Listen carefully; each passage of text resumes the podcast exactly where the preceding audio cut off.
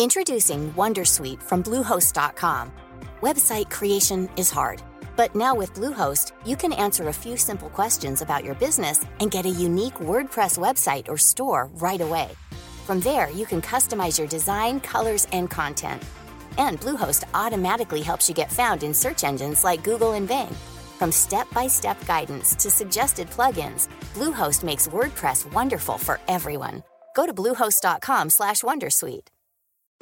Since 2013, Bombas has donated over 100 million socks, underwear, and t-shirts to those facing homelessness. If we counted those on air, this ad would last over 1,157 days. But if we counted the time it takes to make a donation possible, it would take just a few clicks. Because every time you make a purchase, Bombas donates an item to someone who needs it. Go to bombas.com slash ACAST and use code ACAST for 20% off your first purchase. That's bombas.com slash ACAST, code ACAST. C'est cinq boutiques. Saint-Romuald, Lévis, Lauson, Saint-Nicolas, Sainte-Marie. Pour plus d'informations, 418-903-8282. Ben oui, Vapking. Je l'étudie, Vapking. Non, Vapking, c'est ça, Vapking. Je l'étudie, Vapking. Non, mais... Hey, CJMD 96.9 Lévis.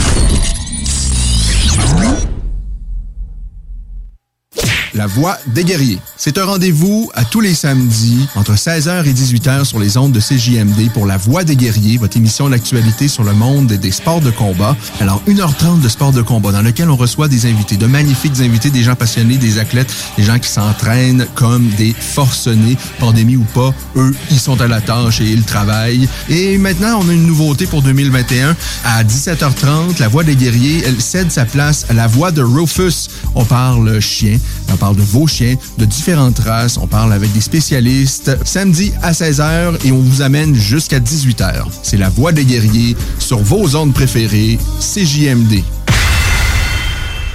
CJMD. Both of you, they're giving you instructions. Protect yourself at all times. Un spectacle majestueux. Listen to my commands at all times. Touch gloves if you like.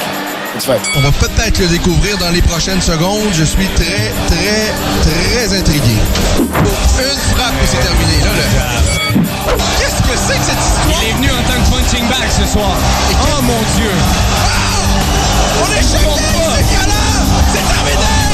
Ladies and gentlemen, are you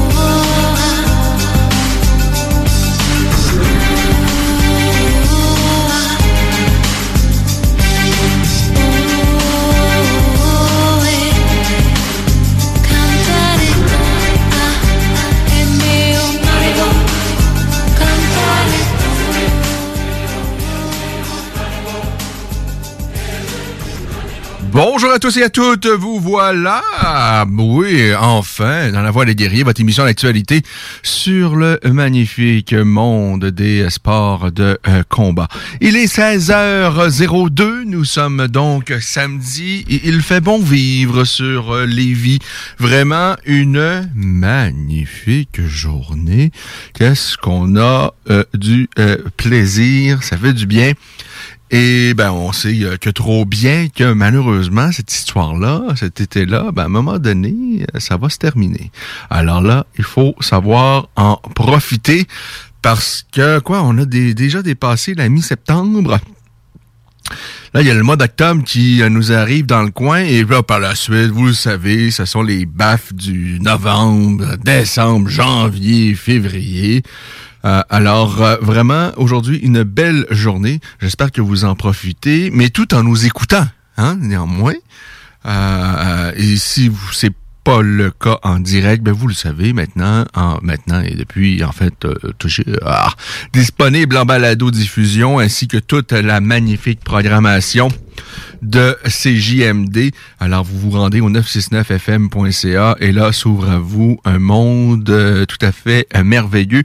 Vous allez certainement euh, tomber en amour avec quelques programmes et on espère le nôtre, celui sur les sports de combat, ainsi que, bon, la dernière demi-heure, parce que vous le savez, on a une nouvelle formule qui fait en sorte que la dernière demi-heure, pousse-toi de là les arts martiaux et les sports de combat alors que la voix des guerriers celle de la place à la voix de Rufus et c'est une petite demi-heure euh, canine et ce sera encore le cas ce, en ce magnifique samedi. On a vraiment quelque chose d'intéressant à vous proposer. La semaine dernière, on a eu une invitée vraiment euh, agréable, intéressant, comme d'ailleurs tous les invités, parce que c'est toujours plaisant de parler à des passionnés. Et c'était donc évidemment le cas la semaine dernière avec Madame Boutin, Elisabeth, de son euh, prénom, qui nous a parlé bon, de, de de sa passion pour le monde canin, de son entreprise Belly Concept Canin. Euh, bon, vous l'avez lu, entendu et vous l'avez peut-être même vécu. Euh, durant la pandémie, plusieurs euh, d'entre vous se sont procurés des chiots. Et à un moment donné, ben, c'est bien beau toute cette histoire-là, mais ça vient avec des avantages, des inconvénients. C'est pas toujours facile et ça prend des éducateurs, des euh, comportementalistes pour venir à votre escousse. C'est bien Elisabeth Boutin est l'une de ceux-là, à qui donc on l'a parlé la semaine dernière. C'est fort intéressant. Et le conseil qu'elle a donné à tout le monde, c'est avant toute chose, il faut bien s'informer sur la race avant de se procurer un chien parce que il y a, bon le, nombre de races est innombrable et c'est pas nécessairement n'importe quelle race et c'est peut-être pas le, chien qui va être votre coup de cœur esthétique qui va être un, vraiment là qui va être le bon chien pour vous dans votre vie de tous les jours avec votre rythme de vie, votre hygiène de vie et tout ça, ça convient peut-être pas pour toutes les races. Alors, elle nous a dit à quel point c'était important de bien s'informer, de bien lire, de bien euh, vérifier tout ça avant de, de, de, de, se procurer un, un, chiot, c'est-à-dire de bien connaître la race euh, qui nous intéresse. Eh bien, ce soir, ce qu'on vous propose, donc à 17h30, on vous propose euh, quelque chose qui, je pense, va être très, très intéressant et qui est vraiment là, est directement en lien avec la demi-heure canine de la semaine dernière. Euh, donc tout ça pour dire qu'aujourd'hui, on va parler à une autre Elisabeth, mais cette fois-ci, c'est Elisabeth Turcotte qui, euh, bon, on devine, qui est aussi passionnée par le monde de canin et qui est la fondatrice de Déniche ton chien. Alors, elle, elle se spécialise justement à savoir quel chien vous convient. On va lui parler pour en savoir plus. Restez des nôtres à 17h30. C'est donc cette demi-heure canine qu'on vous propose pour aujourd'hui. Euh, bon, je vous disais une magnifique journée sur euh, le magnifique territoire euh, lévisien. Vraiment, c'est très agréable. C'est une vraiment une bien belle journée qu'on a présentement.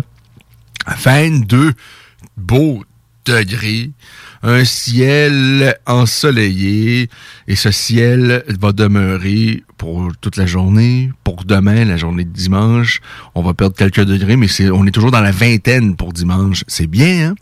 Lundi, la même chose. On rajoute même un petit degré. Mardi, sensiblement la même chose, mais là, on, on rajoute un autre 3 degrés. Alors, on va être rendu avec 24 pour mardi. Vraiment, les prochains jours, on est euh, choyé. Alors, euh, ce, sera euh, très, très agréable cette fin de septembre. Et de ce que je vois, là, le, plus loin, il n'y a pas de pluie avant vendredi. Évidemment, bien, les choses peuvent changer d'ici là. Mais à très très court terme, en tous les cas, c'est que très prometteur ce qu'on nous euh, prévoit. On devait parler avec Michael Dufort parce que Michael nous a fait euh, une performance tout à fait spectaculaire le 16 septembre. C'était donc pas hier mais avant-hier. Euh, Michael à qui on a parlé il y a quoi je pense deux, trois semaines il me semble, notamment de, cette superbe opportunité qu'il a saisie à quelques, euh, quelques semaines d'avis Il a pris la balle au bon, il y avait un combat disponible, il l'a pris. C'était euh, sa première expérience hors du pays pour combattre en, en arts martiaux et ce fut un succès Une superbe victoire pour Michael Dufort. Une guillotine, c'est l'une de ses spécialités. Il est, euh, bon, on sait à quel point il est euh, fort au sol, notre Michael Dufort. Alors, euh, il a verrouillé une guillotine et son adversaire n'a pas eu d'autre choix que de dire arrête, s'il vous plaît. Et ça s'est terminé ainsi. Guillotine, il y avait un peu plus de deux minutes, en fait, 121 secondes découlées. Donc, deux minutes une. Et Troy Gerard avait abandonné sur cette virulente guillotine pour Michael Dufort. Alors, une, euh, une belle victoire pour euh, Michael. Ça porte sa fiche à 8-3, si je ne m'abuse. Et à 27 ans, Michael est pour moi peut-être le Québécois le plus prêt au moment où je vous parle à combattre à l'UFC. Bon, D'abord, physiquement, je pense qu'on on voit une maturité. Euh, moi, j'ai jamais vu, euh, sur les photos qu'on a vues, j'ai jamais vu un Michael Dufort aussi découpé, qui semble euh, vraiment en grande, grande forme. Et j'ai eu la chance de voir Michael Dufort. Moi, à ses tout débuts, il n'avait que 18 ans lorsqu'il a affronté Kyle Nelson euh, et par la suite Mario Pereira. Et même s'il avait perdu ses deux premiers combats, dans des combats, on va se le dire quand même, âprement disputés face à de solides adversaires. Là. À ce moment-là, il n'a que 18 ans. Il est... Euh, il a certainement pas de l'encadrement qu'il a présentement, sans rien enlever à son équipe euh, d'autrefois. Mais bon, euh, Michael euh, là est tellement bien entouré avec l'équipe de Richard O, peut compter sur des partenaires d'entraînement d'exception comme Olivier Aubin-Mercier, qui est possiblement le meilleur Canadien au monde actuellement, ou l'un des tout meilleurs. Ils sont dans la même catégorie de poids. C'est vraiment un magnifique partenaire d'entraînement pour Olivier, euh, pour Olivier et pour Michael en fait, pour les deux. Alors euh, bon, euh, même s'il avait perdu ses deux premiers combats, moi j'ai toujours suivi avec grand intérêt le parcours de Michael Dufort. Et après ces deux revers, il est, il est allé chercher des belles victoires au premier round face à David Hubert-Terrien, bon qui était évidemment pas euh, qui, avait rien à proposer pour euh, donner de l'opposition à, à, Michael. Il y a eu Stéphane Lavoie par la suite. Euh, donc, il a enchaîné des victoires face à Eric euh, Mandiola, Robert Serrez. Euh, d'ailleurs, Robert Serrez, je me souviens très bien de cette virulente guillotine qu'il lui avait servi. C'était chez TKO. Ensuite, il a battu Colin Blakey, Federico euh, Moncayo également chez TKO. Un superbe combat, vraiment un superbe combat, une très belle victoire, belle performance de Michael à ce moment-là. Ça, c'était en 2018. Il y a eu ce revers face à Jesse Ronson, mais c'est le genre de défaite euh, dans lequel il a, il a vraiment donné de l'opposition à Jesse Ronson et dans lequel je pense qu'il a euh, beaucoup appris et depuis, ben, deux victoires face à Miguel Mandi, un gars très résilient qui n'a pas donné beaucoup, euh, qui n'a pas été dangereux pour Michael, mais qui vraiment là s'était montré très résistant. Euh, et il y a eu donc cette victoire euh, ce jeudi face à Troy Gerard, une virulente guillotine. Alors, euh, Michael Dufort, vraiment là, je pense qu'il est avec Corinne Laframboise qui sont peut-être les deux athlètes québécois qui sont le plus près au moment où je parle à sauter à, l'UFC. Évidemment, il y a Johan Lennes qui est également dans le décor, qui lui, contrairement à, à, à Dufort et à Corinne, n'a toujours pas perdu Johan Lennes. Malgré tout, je pense sincèrement que Corinne et Michael ont, euh, justement parce qu'ils ont vécu de l'adversité, euh, Johan en a connu quand même un peu d'adversité dans ses combats, mais lui, il n'a toujours pas perdu. Euh, Corinne et Michael, bon d'abord, Michael a beaucoup plus d'expérience. Il est rendu à, 27 ans, il a commencé sa carrière professionnelle à 18 ans. Corinne n'a pas beaucoup d'expérience, mais là, ça fait quelques combats. Et dans le cas de Corinne, c'est que j'ai l'impression euh, que le, niveau d'adversaire qu'ils peuvent lui proposer, UAE Warriors, pourrait être quasiment aussi dangereux que ce qu'elle va trouver euh, présentement si elle se faisait le pas à l'UFC. D'ailleurs, la preuve étant, c'est que son, bon, dans ses derniers combats, ce ne sont que des victoires, hormis un combat, cette défaite face à Manon Fioro chez UAE Warriors, et cette dernière qui est maintenant à l'UFC. Alors, euh, mais il y a évidemment Johan Lennes sur qui on doit compter et qui va participer au Dana White Contenders Series. Alors, une victoire pourrait lui permettre d'entrer à l'UFC. Ça, c'est au mois de novembre, si je ne m'abuse. On va évidemment essayer. On devrait lui parler donc d'ici là. Ah, tout ça pour dire qu'on devait parler à Michael Dufort, mais au moment où je vous parle présentement, Michael est dans les airs. Euh, parce que, euh, bon, avec la COVID et tout ça, euh, pour prendre l'avion, si j'ai bien compris, là, il devait passer un test. test qu'il a passé avec succès, donc il n'a pas la COVID, il prendre l'avion, mais le test est arrivé avec un petit peu de délai qui a fait en sorte qu'il a manqué le vol qu'il devait prendre initialement. Donc, il a pris un, vol un peu plus tard, ce qui fait en sorte que Michael va, est dans les présentement et ne peut pas nous euh, parler. On, va lui parler la semaine prochaine à Michael Dufort, lui parler de cette belle victoire, un combat tellement important dans sa carrière et vraiment une belle, belle performance. Parce qu'une guillotine, euh, c'est évidemment pas la, soumission la plus euh, compliquée. N'importe qui au monde peut faire une guillotine. Il suffit d'avoir des bras. c'est pas un, homoplata, par exemple. Un homoplata, quand même, c'est techniquement un peu plus euh, compliqué. Ceci étant dit, c'est bien beau être capable, tout le monde soit capable de passer une guillotine, sauf que en même temps, euh, de le passer en situation de combat en MMA face à quelqu'un d'expérimenté. Troy Gerard, euh, bon, il a plus d'une douzaine de combats à son actif. Euh, il, a combattu au World Series of Fighting. Il a goûté à quelques euh, organisations quand même euh, importantes, comme la World Series of Fighting, comme le, le, le, le, Bellator également. Alors c'est pas c'est pas le dernier venu. Et son premier combat professionnel, lui, c'était en 2007. Alors, c'est un athlète de 35 ans. Et lui, des guillotines, il en a certainement vu des milliers et des dizaines de milliers à l'entraînement. Et euh, à un moment donné, euh, euh, comme je l'ai dit, c'est une soumission qui est quand même assez simple. Tout le monde est capable de faire une guillotine. Sauf de la verrouiller, de terminer un combat avec une guillotine, ça c'est moins facile parce que les gars en ont tellement vu à l'entraînement, on sait comment la défendre et tout ça. Mais dans le cas de Michael, il est tellement fort au sol. Alors, dès lors qu'il a eu l'opportunité d'enlacer le, coup de son adversaire, Initialement, ça s'est fait debout, à travers un échange euh, de part et d'autre, debout de, euh, de, de, gauche-droite. Euh, ça venait de partout.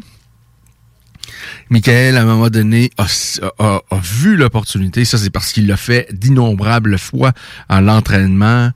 Euh, il a vu l'opportunité d'enrouler ses bras autour du cou de son adversaire. Il l'a fait. Et dès ce moment-là, le combat a été terminé. Euh, Troy ne le savait pas.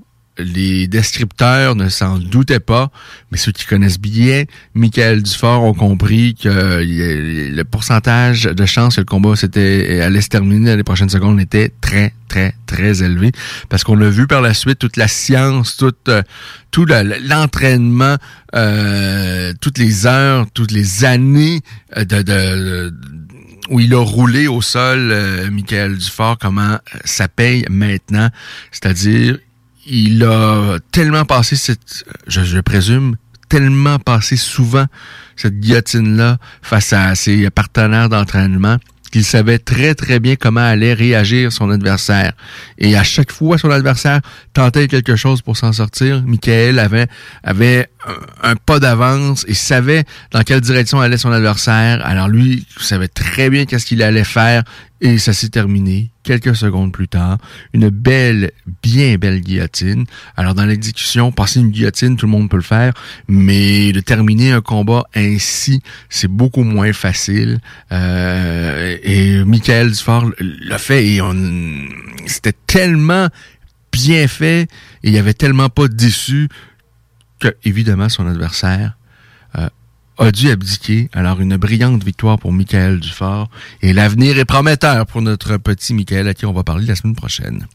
La semaine passée, on devait parler à, Franco Pana, mais finalement, bon, ça a été remis à cette semaine et c'est merveilleux parce qu'on va parler à ce poids lourd un peu plus tard dans l'émission, en début de deuxième, deuxième heure. Franco Pana, c'est intriguant. C'est une ceinture noire de Jiu brésilien.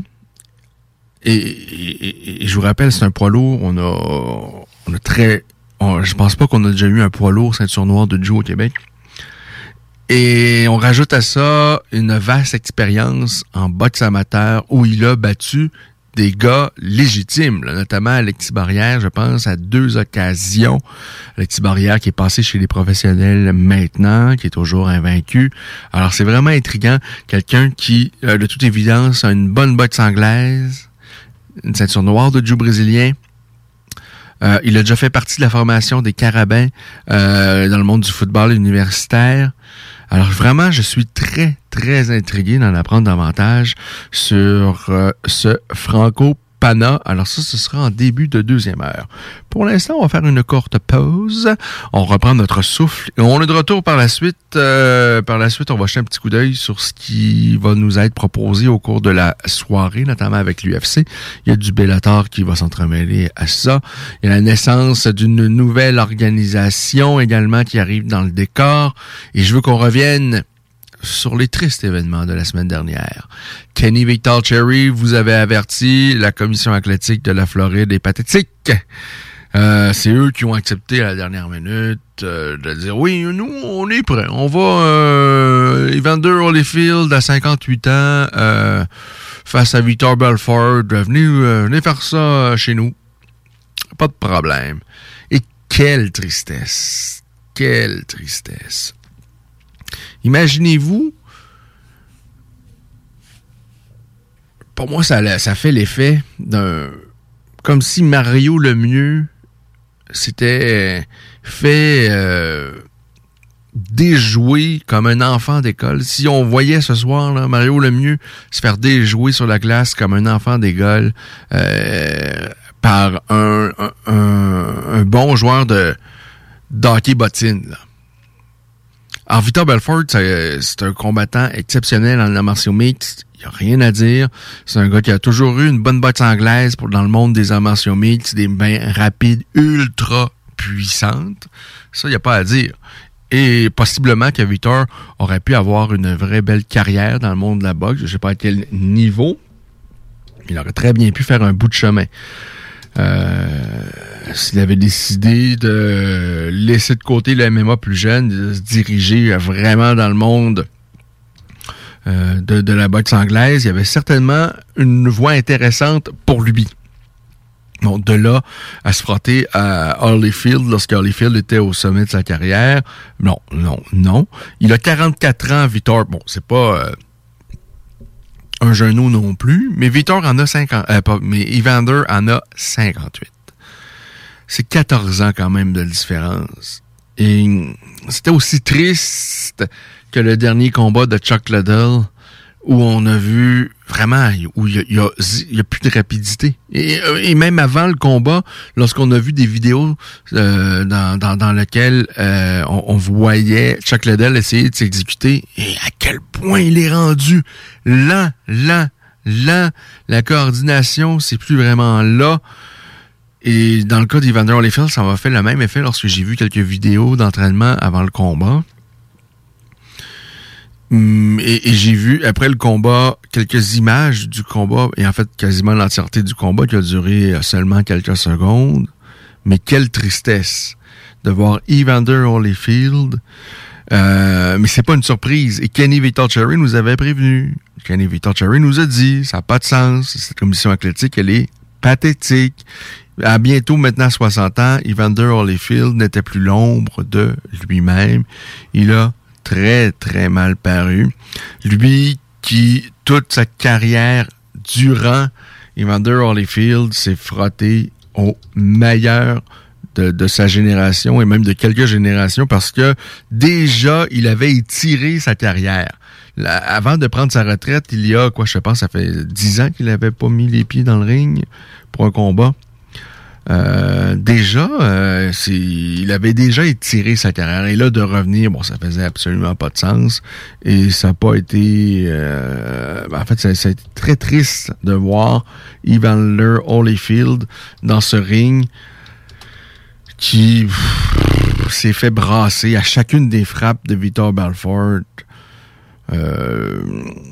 On voyait les genoux pliés. Euh, alors, euh, Evander Holyfield a perdu, mais dans un combat qui finalement est pas professionnel. Il y a des gens qui ont acheté l'événement. Pas beaucoup de gens, c'est ce qu'on euh, s'est aperçu par la suite. Là, apparemment, quoi, autour de 200 000, je pense, et qui pensaient acheter un combat professionnel. Vous allez dire, ça change pas nécessairement grand-chose. Mais bon, finalement, c'est pas un combat qui est sanctionné comme étant professionnel. Alors, bon, c'est pas une défaite qui va aller à, à la fiche d'Evander et ni une victoire qui va aller à la fiche professionnelle de Victor Belfort. Mais tout ça pour dire qu'Evander a très très mal paru.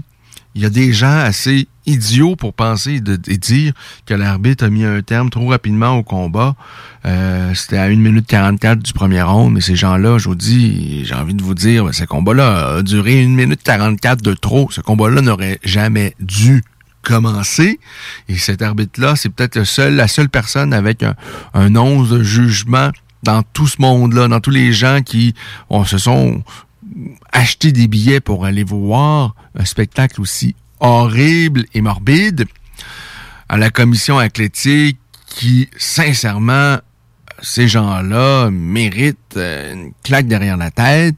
Au promoteur qui, lui, ben, euh, son objectif, c'est pas de présenter de la qualité, il semble se foutre éperdument de la santé des, des, des athlètes et qui est prêt à mettre quelqu'un de 60 ans parce qu'il pense que ça va vendre des billets. Euh, bon, à Evander lui-même et à son entourage d'avoir laissé Evander donc monter dans, le ring, ces gens-là, ben, j'ai envie de vous dire, ça, ça, va. On a une illustre, illustre légende et vous lui permettez d'aller faire un combat de boxe face à Victor Belfort, il a 14 ans, son cadet. Et ça s'est donc très très mal passé. S'est retrouvé sur le derrière une ou deux fois. Il s'est fait brasser aller-retour. Et là, je parle du même Evander Holyfield qui a battu au cours de sa carrière, euh, qui a fait la, limite face au tout meilleur de sa génération. Je parle du Evander Holyfield qui a qui a battu, qui a affronté en fait Lennox Lewis à deux reprises, qui a fait la limite face à Lennox Lewis deux fois, dont un des combats qui s'était terminé dans un verdict nul. Je parle du Evander Holyfield qui a battu Michael Moorer. Je parle du Evander Holyfield qui a battu Mike Tyson euh, deux fois. Je parle du Evander Holyfield qui a eu des guerres impitoyables, une trilogie face à Riddick Bowe, contre qui il, a, euh, il a battu Riddick Bowe une fois, il l'a perdu deux fois, mais dans vraiment des grosses, grosses guerres. Ça, c'était au début des années 90.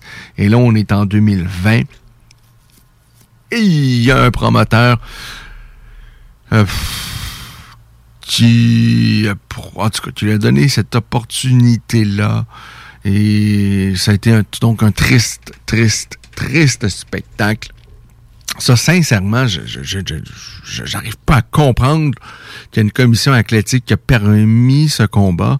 Et, et, sincèrement, pour moi, c'est pas du tout la même histoire que pour les frères Paul Logan puis l'autre, euh, dont j'ai oublié le prénom, mais qui vient de battre Tyron Woodley. Euh, ce sont des, des jeunes qui sont euh, quoi dans la vingtaine. et de toute évidence, c'est des gars qui s'entraînent. Alors oui, c'est pas des gars qui ont, euh, euh qui, suivent le, cheminement d'un boxeur normal. C'est mais c'est des gars qui, de toute évidence, on le voit, s'entraînent durement, qui ont une bonne boxe décente et qui arrivent à battre des gars bon, qui sont en bout d'âge ou qui sont pas du tout de leur poids.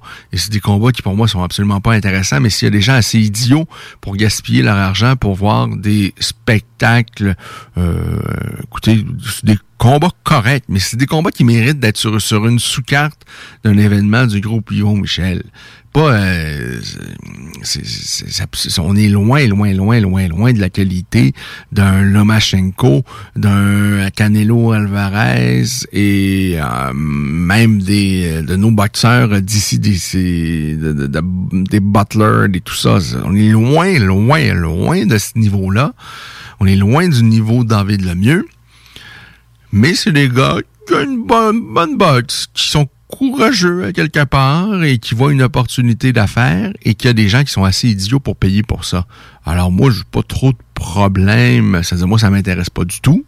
Et les gens qui ont regardé le dernier combat Woodley face à Paul, je pense que c'est Jack Paul, celui-là. Il y a Logan puis l'autre. Euh, Il n'y a pas personne qui va me convaincre. Il n'y a pas personne qui pense. Il n'y a pas personne qui peut avoir vu ce combat-là et se dire Hey, on a eu un bon spectacle, puis ça valait euh, tant d'argent. Ça valait euh, absolument rien. C'était euh, pour un- quelqu'un qui débute dans le monde de la boxe une performance honnête, mais rien de ça, là. C'était pas. ça, ça- ça méritait certainement pas de gagner des millions de dollars, mais il y a des gens qui sont assez idiots, qui vont là-dedans et qui se sont procurés soit des billets ou euh, acheté l'événement à la télé à la carte. Alors ça, c'est, on fait ce qu'on veut avec notre argent. Et tant mieux si Logan Paul et d'autres combattants au bout du ou quasiment au bout du rouleau contre Tyron Woodley. Mais bon, Tyron est dans la jeune quarantaine, c'est peut-être plus le combattant qu'il a déjà été. Mais il est capable encore d'en donner d'en prendre. Alors, j'ai pas vraiment de problème. euh, euh, je trouve pas ça intéressant, mais bon. hein. Euh, mais dans le cas d'Evander Holyfield, c'est c'est criminel d'avoir laissé ce gars-là monter dans, la, dans, dans, le ring. Et c'est tellement une grande légende. Et de d'être impli- impliqué dans un triste spectacle de la sorte. Je vous dis, pour moi, c'est comme si on, on voyait Mario Lemieux se faire déculoter par un joueur euh, d'hockey bottine. Alors, il y a un moment donné, Mario doit être rendu à la mi-cinquantaine, certainement euh, quasiment pr- près de l'âge d'Evander. Il est peut-être un peu plus jeune qu'Evander Holyfield. Mais pensez-vous vraiment que Mario Lemieux pourrait jouer dans la Ligue nationale de hockey présentement? Non. Même si, à mes yeux, il n'y a pas personne qui a joué au hockey comme Mario Lemieux. C'était un joueur tellement extraordinaire.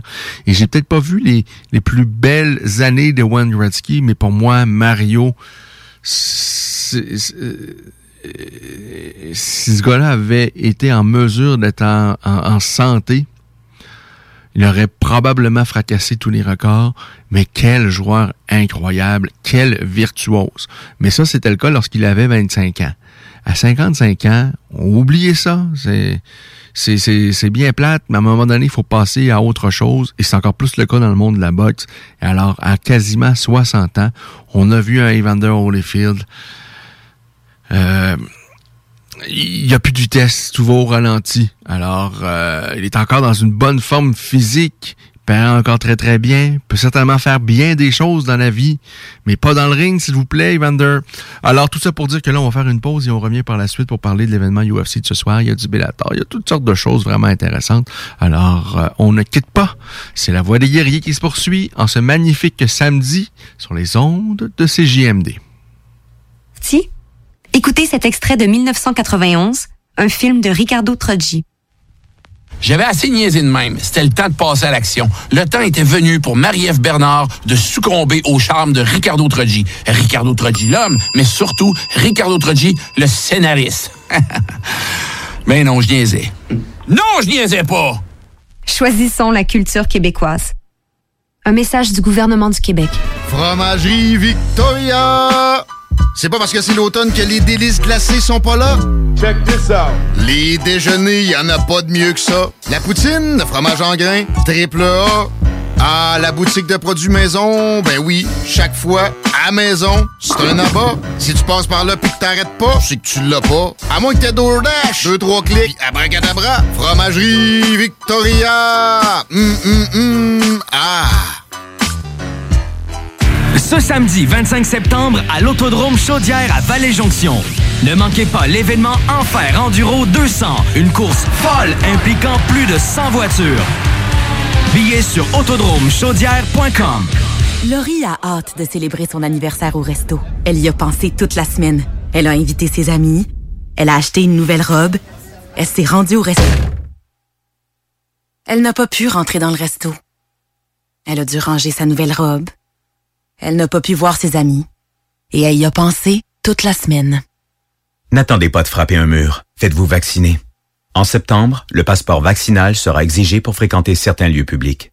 Un message du gouvernement du Québec. C'est rare, très rare les gens qui écoutent attentivement les publicités. Mais c'est ton cas, pis t'es chanceux parce que j'ai un secret pour toi. Le bingo CJMD, c'est 3000 pièces à chaque semaine, tous les dimanches dès 15h. Puis en plus, ça reste dans la tête, tu vas voir. Tu vas encore y penser tantôt. Bingo, bingo. Tous les détails au 969fm.ca. 18 ans et plus, licence 20 20 02 02 85 51 01.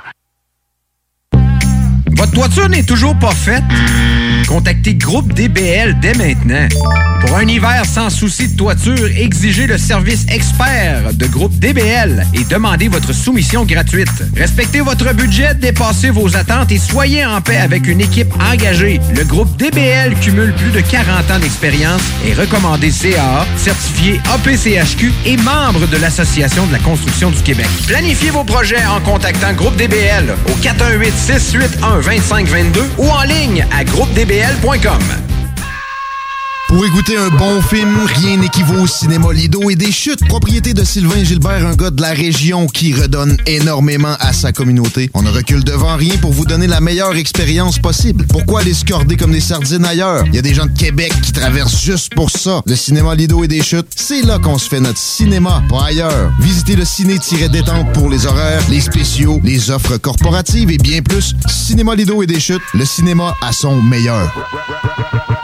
GestionBloc.com est une entreprise de Lévis qui offre des services de gestion d'immeubles. Que vous soyez de la région de Québec, Rive-Sud, Port-Neuf ou la Beauce, GestionBloc.com est omniprésent pour vos besoins et attentes. Si vous avez de la difficulté à louer vos logements, notre superbe équipe saura vous assister. Vous avez des travaux d'entretien à faire, nos employés seront à votre disposition. Que vous soyez propriétaire d'immeubles à logement, de jumelés, de condos, la référence en immobilier. GestionBloc.com 88 903 55 85. Chez Rinfraie Volkswagen Lévy, notre Tiguan à 0% d'intérêt 60 mois à l'achat. Atlas, Atlas Cross, 0,9%. Venez voir le tout nouveau Taos, sport utilitaire. Ou informez-vous sur le ID4, 400 km d'autonomie. Rinfraie Volkswagen Lévy. Prêt à vous laisser transporter? Écoutez cet extrait d'Em, un livre de Kim Thuy. Emma Jade saute d'un fuseau horaire à l'autre à cloche-pied comme dans un jeu de marelle. Elle les survole sans les compter. Elle vit souvent des journées de 30 heures où elle fait des bons dans le temps. Sa montre pouvant indiquer la même heure à plus d'une reprise. Choisissons la culture québécoise. Un message du gouvernement du Québec. Fromagerie Victoria! C'est pas parce que c'est l'automne que les délices glacées sont pas là? Check this out! Les déjeuners, y en a pas de mieux que ça. La poutine, le fromage en grains, triple A.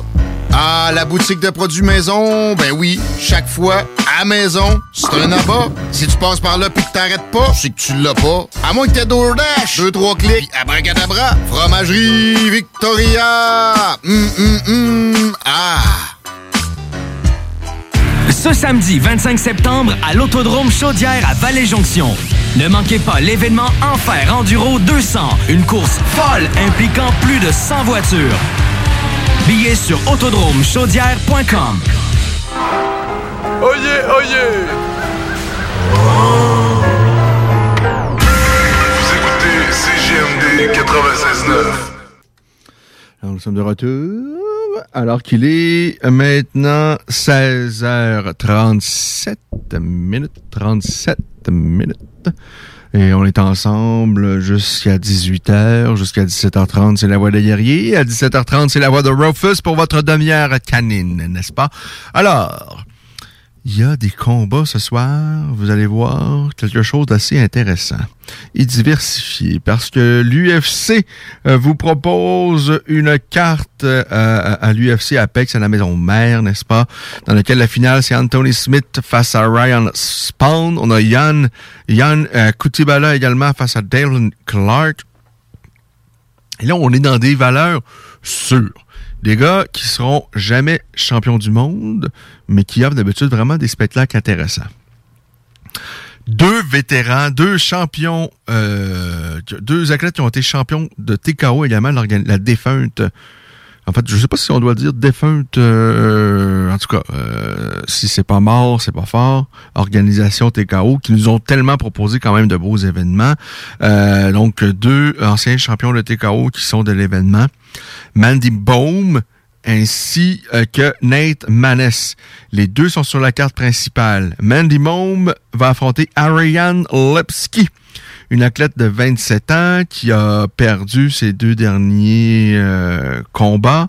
Alors, euh, avant la limite par surcroît, alors voyons voir ce que Mandy Baum va pouvoir faire et opposer donc à Ariane Lepsky et Nate Maness qui lui a fait vraiment de belles performances euh, lors de ses précédentes sorties chez à l'UFC.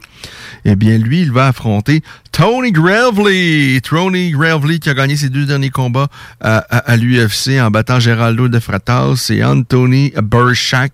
Alors voyons voir ce que ça va donner pour Nate Maness. On jette un coup d'œil là-dessus.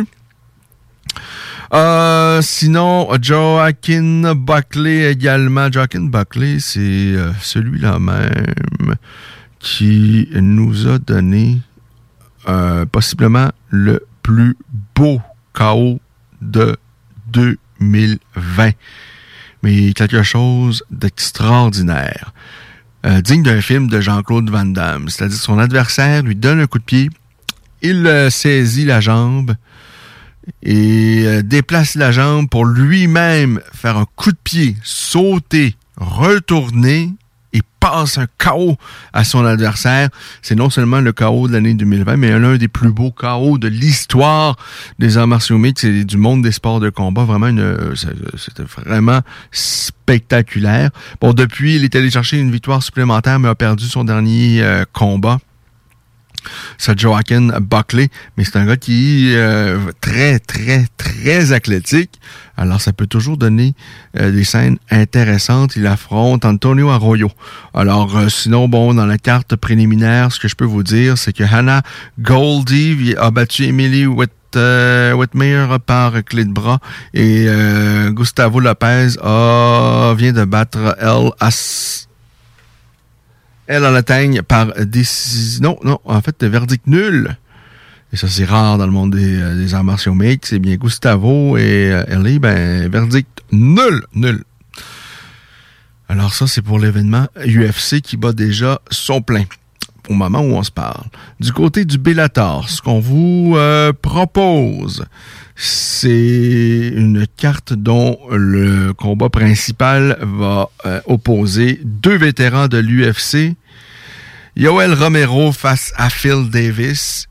Et Yoel Romero, c'est peut-être le gars le plus athlétique, le plus euh, euh, vraiment là doué euh, et puissant qu'on a vu dans le monde des sports de combat.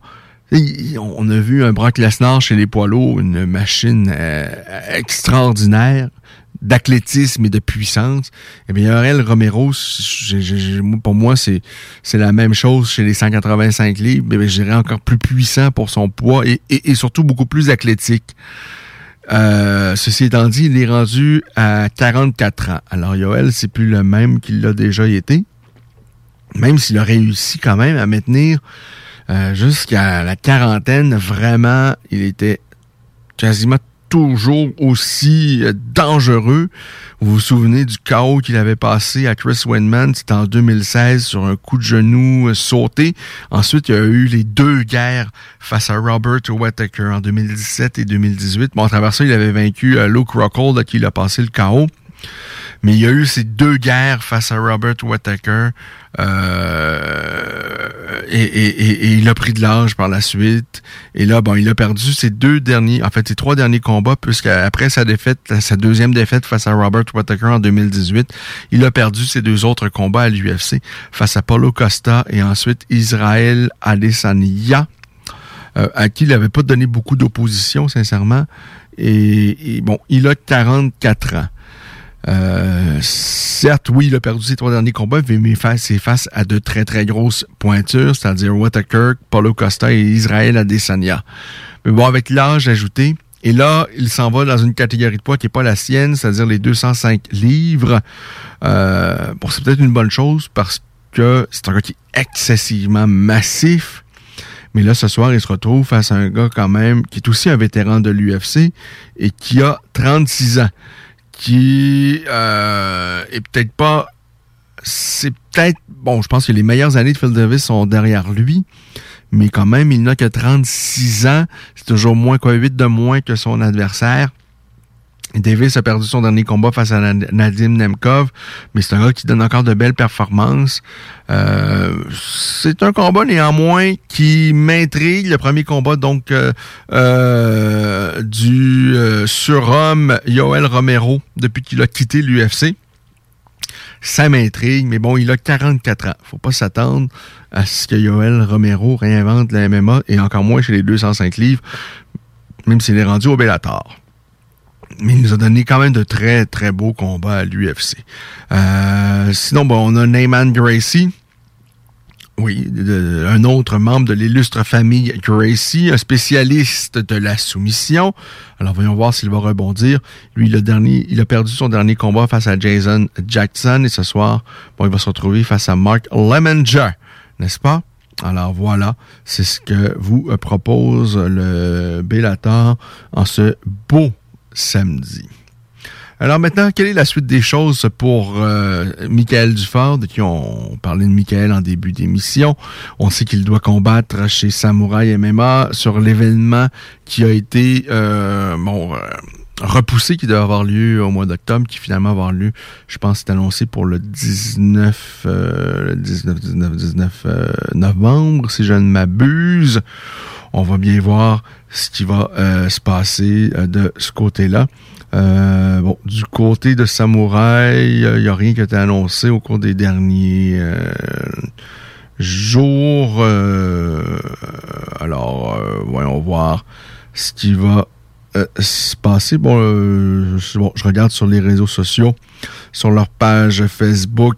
bon, le 8 septembre, on annonce, ça bouge solide chez Samouraï aujourd'hui super, super nouvelle à venir. Euh, ça, c'était le 8 septembre. Euh, bon, je vais pas dire que j'ai perdu euh, espoir en Samouraï, au contraire, mais vous savez, lorsque cette nouvelle organisation a pris naissance, on a eu l'opportunité de parler à son président, Daniel Lafont, euh, et moi, bon, euh, je suis très heureux à chaque fois que quelqu'un veut décoller une organisation, d'arts martiaux mixte et on va absolument parler et on va accueillir n'importe qui qui va présenter des combats d'arts martiaux mixtes au Québec avec grand bonheur. Euh, alors, si finalement, on espère que euh, sur la prochaine carte du groupe Jim, il va euh, toujours y avoir des combats d'arts martiaux mixtes qui étaient prévus initialement avant qu'on repousse l'événement. Je ne sais pas si c'est encore le cas, mais on souhaite que Nuera puisse également placer au moins deux, trois combats d'arts martiaux mixtes sur cette carte-là, dans lequel Oscar Rivas va se battre pour euh, le titre de champion du monde dans une nouvelle catégorie de poids dans le monde de la boxe. on, on, va être heureux d'en parler. Et c'est la même chose du, côté de Samouraï. On est bien content qu'il y ait une organisation au Québec. Par contre, depuis que cette organisation a pris naissance, depuis qu'on a parlé, bon, à Daniel Lafont, et euh, bon, nous, nous avait promis beaucoup de transparence, bon, euh, il y a eu quelques aventures récemment qui m'ont, euh, où, il n'y a pas eu la transparence qu'on nous avait euh, promis. Lorsqu'on a été les, bon les premiers à sortir de la nouvelle à l'effet que l'événement qui était prévu pour la date en octobre, mais ça n'allait pas avoir lieu. j'avais écrit un, message et fait quelques appels à Daniel. J'ai pas vraiment eu de retour, outre un message de, de mais qui ne donnait pas vraiment d'explication et il a commenté sur la page La Voix des guerriers un, commentaire comme en tout cas pour dire qu'il y avait des rumeurs à l'effet que le, show était annulé et tout ça, mais bon, jamais on avait mentionné annulation. On avait dit que ça allait pas avoir euh, lieu à la date annoncée initialement, et ce qui est le cas, là, euh, là ça a été déplacé. Et là, bon, on voit ça bouge solide, ces samouraïs aujourd'hui, des super, super nouvelles à venir, sincèrement, on dirait un élève de secondaire qui a écrit ça. Là. Et il n'y a pas eu de nouvelles depuis le 8 septembre. Par contre, s'il y en a, on va être très heureux de pouvoir les partager. On a bien hâte de voir qui est l'adversaire que doit affronter Michael Dufort. Et ça, c'est un bon coup de Samouraï MMA d'être allé chercher Michael, qui pour moi, je le répète, je l'ai dit euh, dans le trait de jeu, je pense que c'est le gars le plus près, le combattant euh, homme-femme le plus près présentement euh, au Québec à se joindre à l'UFC euh, et à bon, quelconque grande organisation du genre. Mais je pense que Michael a vraiment sa place à l'UFC. Prendre la place d'Olivier quelque part, parce qu'Olivier était chez les poids légers à l'UFC, était autour du top 15 mondial il n'y est plus. Il y a eu des défaites, mais face à vraiment des redoutables adversaires où, Olivier a donné d'excellents combats, notamment face à Gilbert Burns, qui par la suite euh, a combattu pour la ceinture dans une catégorie de poids euh, des 170 livres. Alors, tout ça pour dire qu'Olivier euh, était très, très solide à l'UFC et qu'Olivier a évidemment, éminemment sa place encore à l'UFC. Les choses ont fait en sorte que euh, il a quitté l'UFC et qu'il est rendu avec une autre organisation, mais ça n'enlève absolument rien à Olivier. Et il a certainement de belles possibilités, d'opportunités à la PFL s'il est capable de demeurer en santé. Il y a de bonnes chances euh, qu'il aurait mis la main sur le million de dollars cette année. Et là, ça n'a pas été le cas par euh, bon à cause de blessures et tout ça. Mais bon, l'année prochaine, Olivier, pour moi, fait partie certainement des favoris pour remporter un tournoi chez les poids légers de la, PFL. Et dans le cas de, Michael, ben, saisit cette place-là chez les poids légers euh, à, l'UFC et je pense qu'il peut faire vraiment, vraiment de belles choses. Alors, euh, et s'il peut disputer un dernier combat au Québec avant de joindre l'UFC, eh bien, c'est tant mieux. Et sincèrement, je pense que ça, pourrait bien servir la cause de cette nouvelle organisation-là chez Samouraï MMA qui euh, pourrait avoir cette opportunité de présenter un événement, de décoller dans ce monde-là et en présentant un, athlète aussi sérieux, aussi doué, talentueux que Michael, ce serait excellent. Et je m'imagine bien euh, donc, Michael Dufort euh, disputait un dernier combat au Québec avant de sauter à l'UFC. À 16h50 minutes, euh, je vous dis qu'on va parler avec Franco Pana à 17h. à 17h30, c'est votre demi-heure canine.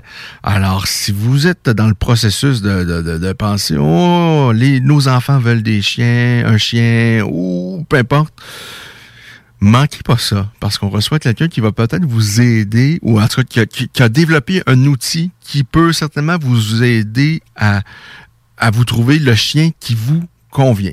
Parce qu'il y a plusieurs races de chiens, et c'est pas parce que vous trouvez une race particulièrement belle que c'est le chien qui, qui, va vous convenir dans la vie de tous les jours. Et avoir un chien, ça peut être fantastique, mais ça peut être également... Euh, ça peut devenir pénible si c'est si c'est pas le chien qui vous convient, qui convient à votre rythme de vie.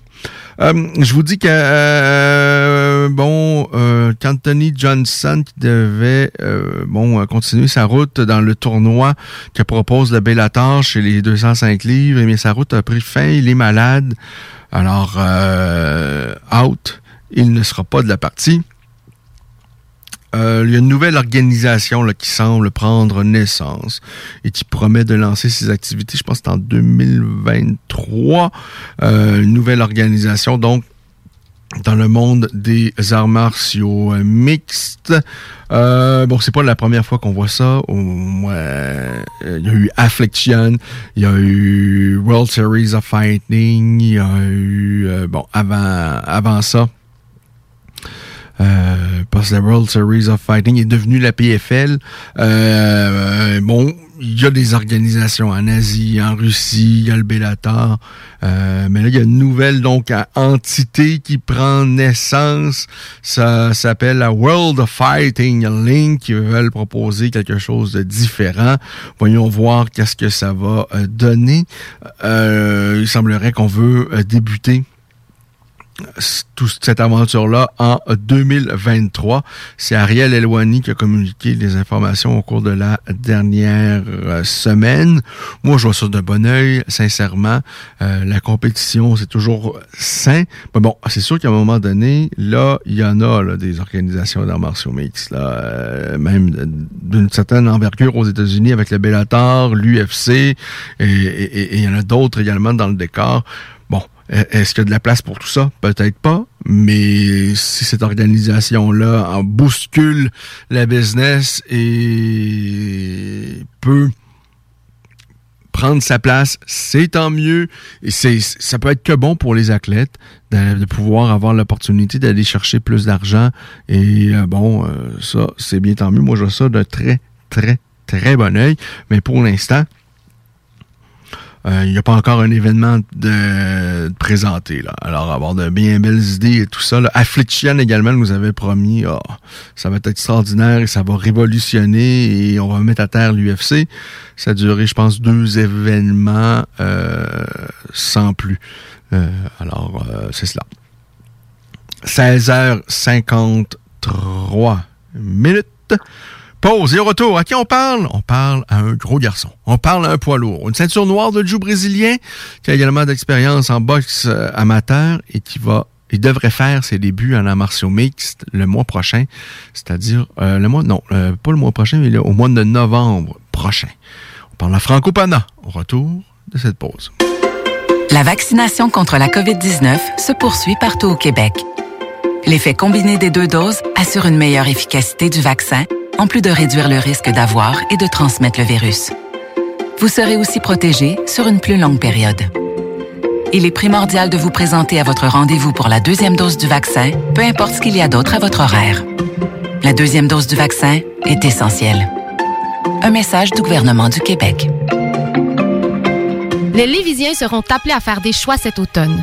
Comme à son habitude, le journal de Lévis vous présentera les positions des candidats fédéraux et municipaux sur les enjeux qui touchent les gens de la région. En parallèle, votre hebdomadaire poursuivra sa couverture des autres éléments qui marqueront l'actualité lévisienne. Soyez toujours au courant de ce qui se passe chez nous en lisant notre édition papier disponible en Publisac ou en visitant notre site web au journaldelévis.com ou en consultant notre page Facebook et notre fil Twitter. GestionBloc.com est une entreprise de Lévis qui offre des services de gestion d'immeubles que vous soyez de la région de Québec, Rive-Sud, Port-Neuf ou la Beauce, gestionbloc.com est omniprésent pour vos besoins et attentes. Si vous avez de la difficulté à louer vos logements, notre superbe équipe saura vous assister. Vous avez des travaux d'entretien à faire, nos employés seront à votre disposition. Que vous soyez propriétaire d'immeubles à logement, de jumelés, de condos, la référence en immobilier. Gestionbloc.com 418 903 55 85. Ouais, monsieur! Ouais, monsieur! Venez vous amuser en famille ou entre amis au Winipot Vanier et profitez de nos deux parcours 18 trous. Sur place, vous aurez le choix entre un parcours de mini-golf standard ou maxi. De plus, vous pourrez vous amuser au lance-balles automatique juste à côté qui vous offre des balles lentes et rapides. Une activité d'été réussie. Minipod Vanier au 1170 boulevard Wilfrid Hamel à Québec. Barbies cherche des cuisiniers et des plongeurs, temps plein et partiel. Travailler chez Barbies, c'est bien des avantages. Premièrement, soyez assurés que nous reconnaissons l'éthique de travail et le dévouement comme peu d'autres. Chez Barbies, les possibilités d'avancement, c'est vrai. Parlez-en à Jonathan, un des jeunes propriétaires qui a commencé comme plongeur. Ensuite, il y a l'ambiance, les avantages et les salaires compétitifs. Joignez la famille Barbies et avancez. Nous cherchons présentement des cuisiniers avec et sans expérience et des plongeurs. Venez nous porter votre CV ou visitez notre site pour les courriels. Rinfraie Volkswagen Levy, notre Tiguan à 0% d'intérêt 60 mois à l'achat. Atlas, Atlas Cross, 0,9%. Venez voir le tout nouveau Taos, sport utilitaire. Ou informez-vous sur le ID4, 400 km d'autonomie. Rinfraie Volkswagen Levy. Salut, c'est Marcus des Deux Snooze. On vous a souvent parlé du dépanneur Lisette. Maintenant, c'est à vous de le faire. Et on vous a demandé, mais pourquoi vous allez au dépanneur Lisette? Ben, c'est simple. Il y a de tout là-bas, puis j'aime beaucoup mes bouffes de fin de soirée. Depuis que je suis déménagé à Montréal, m'ennuie du dépanneur Lisette. Fait que quand je descends à Lévis, j'en profite puis je fais un plein. Moi? Mais je trouve tout le temps des bières funky. J'aime bien ça. Le soir, là, j'ai toujours faim. Ça donne bien. Au dépanneur Lisette, ben il y a tout là-bas. Parce qu'avec la semaine que je viens de passer avec mes élèves, ça prend ça. Moi, en tout cas, j'y vais surtout pour les cartes de bingo CJMD qui a lieu le dimanche à 15h. Moi, je vais au dépanneur Lisette parce que je le sais que les deux snooze vont là, fait que je peux y croiser à un moment donné. Dépanneur Lisette, depuis presque 30 ans déjà dans le secteur, 354 Avenue des Ruisseaux, à Pintendre. Ce samedi 25 septembre à l'Autodrome Chaudière à Vallée-Jonction. Ne manquez pas l'événement Enfer Enduro 200, une course folle impliquant plus de 100 voitures. Billets sur autodromechaudière.com. La vaccination contre la COVID-19 se poursuit partout au Québec. L'effet combiné des deux doses assure une meilleure efficacité du vaccin, en plus de réduire le risque d'avoir et de transmettre le virus. Vous serez aussi protégé sur une plus longue période. Il est primordial de vous présenter à votre rendez-vous pour la deuxième dose du vaccin, peu importe ce qu'il y a d'autre à votre horaire. La deuxième dose du vaccin est essentielle. Un message du gouvernement du Québec. C'est rare, très rare les gens qui écoutent attentivement les publicités. Mais c'est ton cas, pis t'es chanceux parce que j'ai un secret pour toi. Le bingo CJMD, c'est 3000 pièces à chaque semaine, tous les dimanches dès 15h. Puis en plus, ça reste dans la tête, tu vas voir. Tu vas encore y penser tantôt. Bingo, bingo. Toutes les détails au 969fm.ca. 18 ans et plus, licence 20 20 02 02 85 51 01. This is Bumanti calling from the pig pen. Julio, your voice is so sexy. CJMD 96.9, Lévis. Radio Los Santos! Alors, nous sommes de retour. Il est 17h. Vous écoutez La Voix des guerriers. On vous apporte jusqu'à 17h30. Et vous savez, maintenant à 17h30, on cède la place à La Voix de Rufus pour vous offrir une petite demi-heure canine. Euh, on va donc parler chien à 17h30. Mais d'ici là, on continue sur notre lancée des sports de combat. Et là, on a quelqu'un de très intriguant, en tous les cas pour moi, au bout du fil. Il s'appelle Franco Pana. Imaginez-vous donc une ceinture noire de Jiu brésilien qui a également de l'expérience en boxe anglaise amateur, qui a battu des gars qui, euh, de toute évidence, légitimes parce qu'ils qui sont maintenant chez les professionnels et qui sont invaincus. Alors, bonsoir Franco Pana. Bonsoir. Ah, merci. Ben, ça va très bien. Merci beaucoup d'avoir accepté l'invitation. Merci. Merci à toi de m'inviter. Avant de, de, de, de parler de, de, sport de combat et d'arts martiaux, euh, raconte-moi un peu euh, ton histoire. D'où tu arrives? Euh, J'ai l'impression que tu n'es pas né au Québec. Quand tu arrives, Ouais. alors, quelle est ton histoire, Franco? Ah, Donc, bah, c'est assez complexe, comme je le disais. Bon, bah, moi, je suis franco-togolais. J'ai 33 ans. Je suis arrivé au Québec il y a 11 ans. Euh, je suis arrivé euh, avec euh, l'objectif de jouer au football. Euh, quand je parle de football, c'est nord-américain, donc canadien. Tu as fait partie des Carabins de Montréal. Exact, ouais. J'ai fait partie, j'ai été recruté par Max Santerre. Et J'ai joué pour l'Université de Montréal sous euh, Danny Machocha pendant euh, deux ans et demi. Euh, des, des belles années, de la belle camaraderie. Mais c'est ça, au bout d'un certain moment, avec une loi qui a été passée par rapport à l'âge et l'éligibilité, euh, j'étais obligé de- d'arrêter. Et euh, voilà. Euh, je tournais sur 24-25 ans. Puis euh, c'est ça, j'avais des amis euh, que tu connais très bien, euh, Nordine Taleb, Francis Carmon, Marcus Célestin, Abdel Med- Medjedoub, qui était euh, dans euh, les arts martiaux. Puis c'est ça, euh, moi je me trouvais que j'en avais pas fini, que euh, que j'avais envie de faire de quoi. J'avais euh, fait du judo avant. Euh, c'est ça, j'ai euh, pour éviter de prendre du poids parce que tu sais quand tu joues au foot, euh, t'as un, un régime alimentaire puis euh, un régime d'entraînement qui est assez soutenu. Quand t'arrêtes, euh, ben, c'est différent. Faut que tu coupes certaines calories pour euh, rester en forme. Puis j'avais pas envie de, ne pas être en forme, fait que c'est ça. Euh, je suis allé d'abord au Tristar, euh, euh, c'est avec mes amis, c'était histoire de voir mes amis, socialiser un peu. Puis euh, c'est ça, tranquillement pas vite. euh, c'est, euh, on m'a fait remarquer que j'avais des aptitudes, que j'avais quand même euh, euh, un corps, euh, un physique qui pouvait euh, faire la job si j'étais bien entraîné. Puis à partir de 2014-2015, après la graduation de mon diplôme, puisque j'avais promis à ma mère, là j'ai commencé à m'entraîner sérieusement dans deux disciplines complètement distinctes. Mais j'avais envie de le faire parce que c'est ça. J'ai eu beaucoup de challenges. Je suis parti m'entraîner au club de boxe champion sous euh, Boisvert en boxe anglaise. Euh, puis euh, de l'autre côté, euh, je suis allé m'entraîner à Brazilian Top Team sous Fabio Hollanda euh, depuis 2014-2015. Donc voilà. Qu'est-ce qui s'est passé au niveau de mon parcours, au niveau de la boxe? J'ai été champion du Québec. J'étais vice-champion canadien dans un combat assez serré contre Alexis Bar- Barrière. On s'est battu quatre, euh, quatre, quatre fois. Et c'est ça, il a remporté la finale. Voilà. Puis au niveau du jiu-jitsu brésilien, euh, entre autres, j'ai été champion du monde Naga. J'ai aussi euh, été troisième mondial euh, en ceinture bleue. Euh, j'ai eu des belles performances tout au long de ma de ma carrière au niveau de, toutes les ceintures.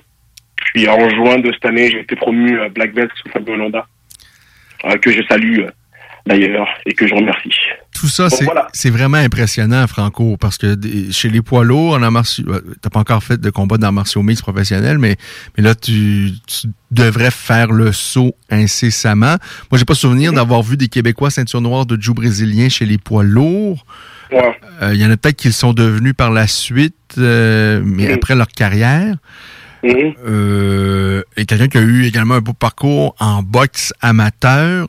Est-ce que ça, ça faisait partie d'un plan lorsque tu t'es lancé euh, là-dedans, à la mi-vingtaine? Est-ce que ça faisait partie d'un Euh. plan? De, on se lance comme ça dans deux directions euh, différentes et dans quelques années, je vais être prêt puis je vais être une Ouais. drôle de machine Ouais. en MMA. Ouais, ben, j'ai toujours été autour des gens, euh, professionnels au niveau très tôt. Euh, j'ai fait les camps avec euh, même Firaz Zahabi, euh, euh, même avec Georges Saint-Pierre. Il me connaît très bien. Francis Carmon, je l'ai accompagné pendant les camps du FC, Nordine Taleb aussi. Puis, tu sais, c'était dans un coin de ma tête un peu pour voir, tu sais, je savais que mon temps allait arriver. Mais je suis un peu perfectionniste. Et je me suis dit, bon, bah, va te prouver chez les amateurs, fais-toi ami. Fais-toi respecter aussi. Puis, tu sais, se faire respecter, ça va avoir aussi un effet sur ton mental et ce que tu es capable de faire. Puis oui, j'avais un petit plan et euh, c'était toujours resté euh, autour du MMA. Euh, ce que j'ai oublié de dire aussi, euh, tu sais, je suis aussi euh, assez actif euh, dans le milieu amateur euh, de MMA parce que je suis arbitre de Montreal Fight League euh, sous euh, ma, euh, euh, Maz. Oui. Euh, c'est ça. Je reste autour. Euh, je pense que c'est ça. Là. Euh, les gens qui connaissent euh, les arts martiaux mixtes euh, au Québec, au Canada, euh, ils, ils entendent parler un peu de, de ce que j'ai fait. Mais oui, ça faisait partie d'un plan. Est-ce que j'ai compris que, que lorsque tu arrives au Québec, c'est pas mal pour les études et pour jouer au football? Ouais, c'est ça. Euh, quand je suis arrivé au Québec, euh, bah, j'avais fait une promesse à ma mère. C'était euh, gratuit. Que j'ai complété une maîtrise en finance et en économie. Et c'était aussi euh, avoir l'aspect de, de sport que moi j'ai toujours euh, adoré. Euh, c'était avoir l'occasion d'avoir euh, l'équivalent d'un sport-études, euh, ce qui était un petit peu moins le cas et ce qui n'est toujours pas le cas en France. Et ça fait essayer de- d'atteindre le haut niveau. Mais est-ce que le football américain, parce que j'ai pas l'impression que le football américain, c'est un sport qui est très pratiqué euh, en France? C'est pas très pratiqué en France, mais on a quand même une belle ligue, une ligue européenne. OK. Puis euh, c'est ça, moi j'étais jeune, puis euh, je t'avoue que j'avais toujours eu des bonnes épaules, un, un bon physique pour mon âge. Puis c'est ça, j'ai eu des bons contacts, j'ai eu beaucoup de chance, j'ai eu aussi des bons mentors qui m'ont guidé et qui m'ont euh, donné des contacts quand je suis arrivé ici, que ce soit à l'université euh, Laval où j'aurais pu finir ou euh, à l'université de Montréal. C'est que c'est ça, j'ai, je te dirais, c'était une combinaison de d'opportunités, de timing, et de contacts. Et, et- et c'était déjà vraiment une passion pour toi, le football américain? Ouais, c'était une passion, c'était quelque chose que je voulais faire sérieusement. Mais je savais que j'avais toujours eu euh, mes teammates euh, du côté euh, t'en parleront. J'ai toujours euh, eu un peu euh, un attrait pour tout ce qui était euh, striking puis euh, puis, puis le, le monde des arts martiaux. Avec le recul, ça fait déjà quand même plusieurs années que ce parcours-là chez les Carabins, c'est terminé. Tu as rencontré des, des, des- comment tu, parles de Danny Machocha et tout ça, ce sont vraiment des têtes de football. Et le football, euh, c'est un sport qui est beaucoup plus, je suis pas un grand connaisseur, mais loin de là, mais qui me semble beaucoup plus intellectuel que ce qu'on peut pensée. Là. Euh, et, et, et, les plans de match. Moi, mon fils a joué une saison au football et j'ai trouvé ça Mhm. interminable parce qu'il était très jeune, mais il fallait arriver, je pense, une heure avant, puis on partait une heure après, puis c'était très, très tactique. Mhm. Il était très jeune à l'époque. Alors, je devine que au niveau euh, élevé à, à lequel tu as compétitionné, où, où c'était peut-être encore plus stratégique, il y a beaucoup de tactique, il y a beaucoup de vidéos et tout ça, et, et- Mhm. Ouais. et c'est très, très, beaucoup plus intellectuel qu'on peut penser, même si c'est des, des, des, hommes énormes qui sont sur le terrain et tout ça. Mhm. Qu'est-ce que tu retires Ouais. de toute cette aventure-là? Moi, je retiens euh, plusieurs choses. Euh, aussi, euh, je voulais, on a parlé d'Annie Machocha, il y avait aussi Marco, il y avait Lucas, il y avait aussi le coach, head coach maintenant de, de McGill qui s'appelle Ronald Hiller. Mais tout ce bon monde-là, hein, les Canadiens, les, les Canadiens, ils ont fait en sorte que était intégré, je pense, de la meilleure des manières. J'ai encore l'appel encore euh, des frères euh, qui étaient à l'université de Montréal et on rigole comme si c'était euh, comme si c'était comme si on s'était jamais quitté. C'est qu'au niveau de l'intégration, je te dirais, au niveau du de, de la jeunesse québécoise, c'était la meilleure des choses, en tout cas pour moi. Euh, je me suis fait des amis que je pense que j'ai pour la vie. Et aussi, euh, je pense que euh, très tôt, comme tu le dis, puis je suis content que tu que tu sois conscient de ça. Il y a beaucoup de vidéos, il y a beaucoup de rigueur, il y a beaucoup de de de, de, de cassettes et aussi aussi de la concurrence euh, qui fait en sorte que ça te forge d'une certaine manière. C'est que c'est ça. Et euh, je pense que ça m'a forgé en fait euh, plus tard à être un petit peu antiqué dans ce que j'ai envie de faire, Oui. dans la manière où je m'entraîne. Et d'être très minutieux, comme tu l'as dit tout à l'heure, et c'est pour, ça que, et pour ça que tu as, suivi deux voies et qui était allé à, à fond de train là-dedans avant de, de faire un premier combat en MMA, euh, maintenant à l'âge de 33 ans, mais hey, t'es ren- déjà rendu ceinture noire, donc en, en, en jiu brésilien, avec un très beau parcours en boxe. Euh, euh, donc, être aussi minutieux calculateur et obsédé par, par les détails. Est-ce que le football t'a un peu apporté ça ou tu l'avais peut-être déjà avant? Non, non, non. Euh, c'est vraiment l'expérience fo- football puis euh, nord-américaine qui m'a appris ça. Parce que je te disais, je te dirais que avant je faisais un peu de l'à peu près, j'étais très jeune, hein. j'avais 19-20 ans. Euh, donc ouais, ça, ça c'est vraiment des choses. Puis aussi être coaché par des gens qui avaient déjà fait leurs preuves au niveau professionnel dans dans dans cette dans cette discipline-là, ça m'a aidé à un peu calquer puis mettre ça au bout du jour dans dans, dans ma vie même personnelle. Alors, au football, on, ne néglige aucun détail. C'est c'est pas toujours le cas en MMA pour avoir vu plusieurs événements ici au Québec, encore plus chez les amateurs, mais même chez les professionnels. J'en ai vu des, gars, des filles très courageux, très courageuses, monter dans, dans, dans le ring ou dans une cage et être pas nécessairement prêts, mais ils sont montés pour vivre une expérience. Euh, toi, donc, ce sera, ça devrait, c'est pas ton cas, lorsqu'on va te voir sauter dans la cage pour la première fois. Tu as fait Non. tous tes devoirs. J'ai fait mes devoirs. Maintenant, c'est les appliquer. Euh, c'est se préparer au maximum dans, dans toutes euh, les types de situations. Mais c'est ça. Euh, le travail, il a, il a été fait, il est fait en arrière. Euh, maintenant, il faut montrer euh, de quoi on est capable. Est-ce que ça fait plusieurs années qu'il y a une hésitation de ta part, euh, ou il y a peut-être même Fabio qui dit là, euh, ça sera peut-être le Bah, temps, Franco, t'es ouais. prêt. Ouais, euh, c'est sûr. Euh, mais je savais aussi, euh, euh, j'attendais aussi pour voir qu'est-ce qui allait se passer, puisqu'au niveau de la boxe, euh, même euh, par rapport à mes sparring et par rapport aux gens avec qui je suis monté, euh, les gens qui sont qui ont maintenant tourné professionnel, euh, qui- ça s'est ça s'est euh, bien passé. Fait que là, j'essaie de voir si euh, quelle porte allait s'ouvrir entre le MMA et la boxe anglaise, euh, qui sont deux sports que j'apprécie. Mais c'est ça. Euh, on a attendu, on a maturé, on a pris des décisions en tant qu'une en tant qu'équipe. Et c'est ça. Maintenant, on passe par le MMA pour pour se faire voir puis montrer un peu ce talent-là. Franco, on- est-ce que parce que souvent on essaie de, de mettre une étiquette sur les combattants, on dit ça c'est un gars de sol, ça c'est un gars euh, qui aime échanger euh, debout.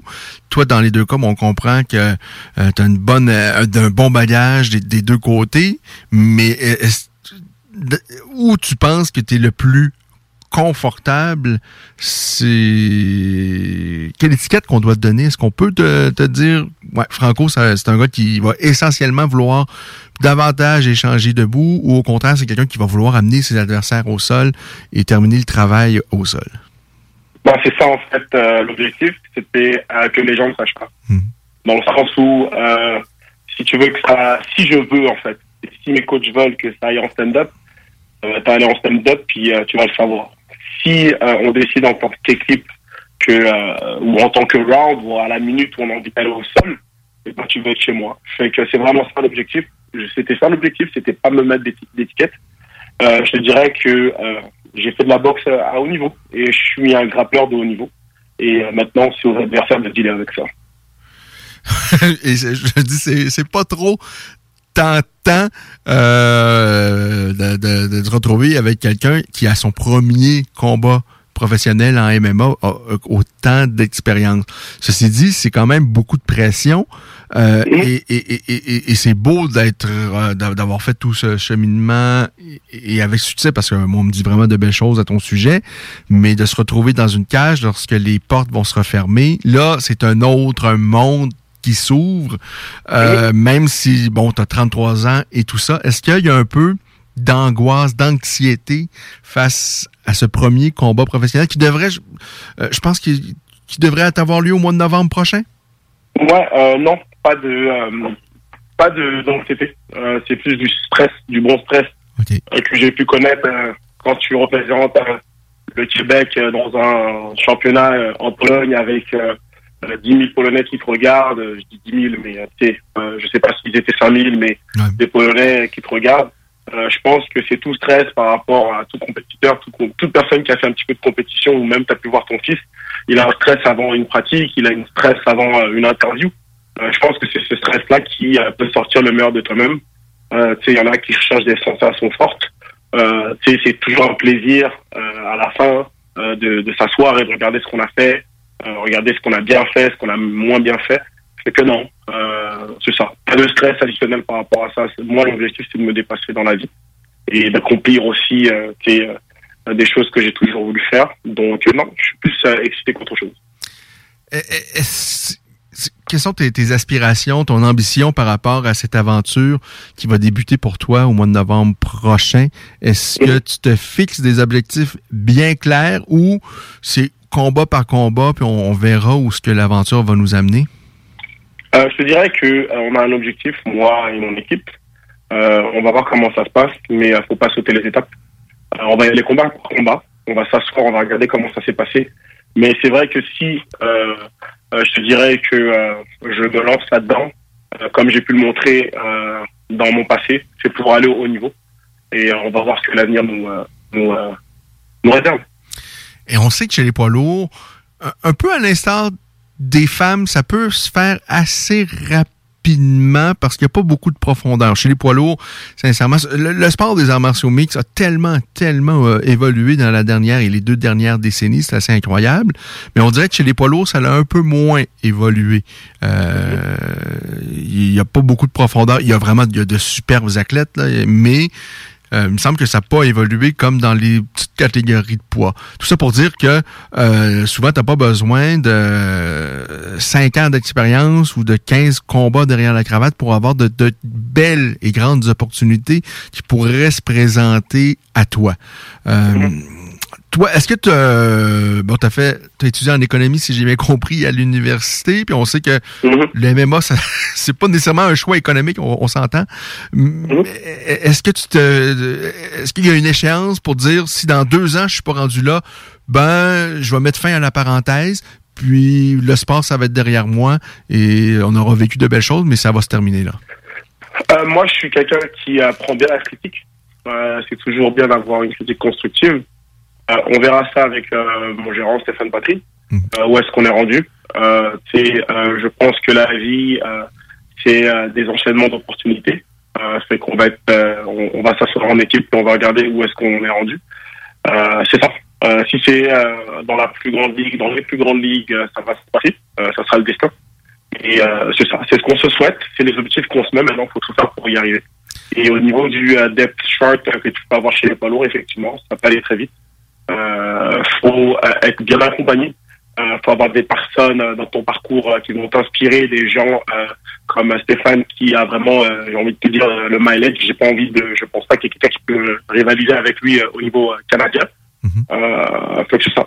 Euh, faut juste euh, être bien entouré comme je le suis en ce moment, avec euh, avec des personnes qui sont capables de dire bien les choses et que tu sois aussi capable d'en- de- de- de- d'écouter, d'avoir l'oreille pour euh, euh, pour euh, pour entendre ça. C'est euh, le problème de des sports, euh, c'est c'est que ça peut faire sortir l'ego, mais il y a des fois où il faut que tu laisses ton ego de côté euh, pour être capable d'entendre ce qui se passe, euh, d'entendre qu'on te dit c'est maintenant ou jamais, d'entendre qu'on te dit bon ben check, euh, là t'es peut-être mieux de le faire autrement, Euh, là le gameplay il est mieux d'être comme ça. Voilà.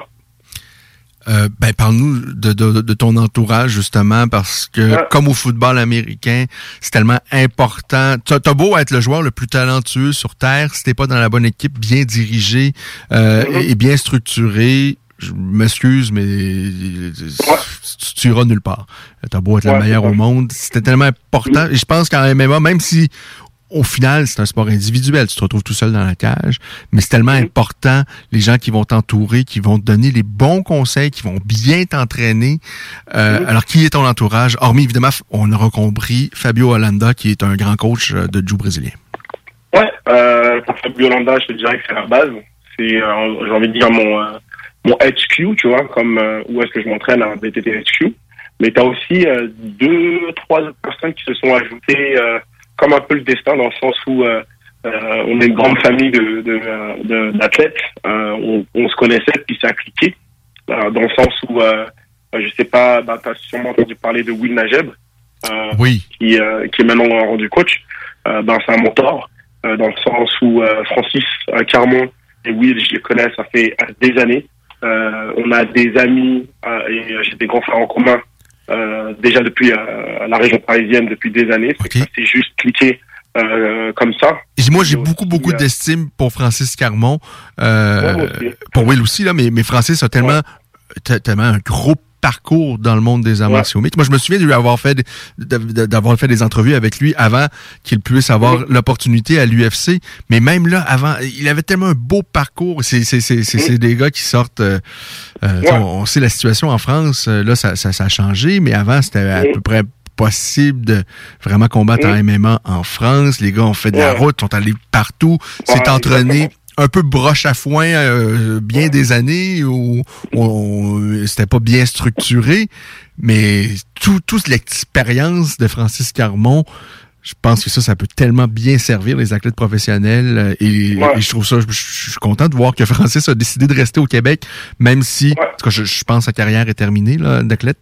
Ouais, ouais, mais euh, c'est ça aussi. euh, il a fait des choix euh, d'homme, mais c'est c'est vraiment un exemple, un mentor, euh, que ce soit lui ou Will aussi, euh, dans le sens où euh, ce sont encore des personnes qui sont capables de, de se parler, euh, de me parler. Ils s'en foutent que je fasse 6 pieds 3, 6 pieds 4, puis que euh, hors quand je suis, euh, je suis à 2,80.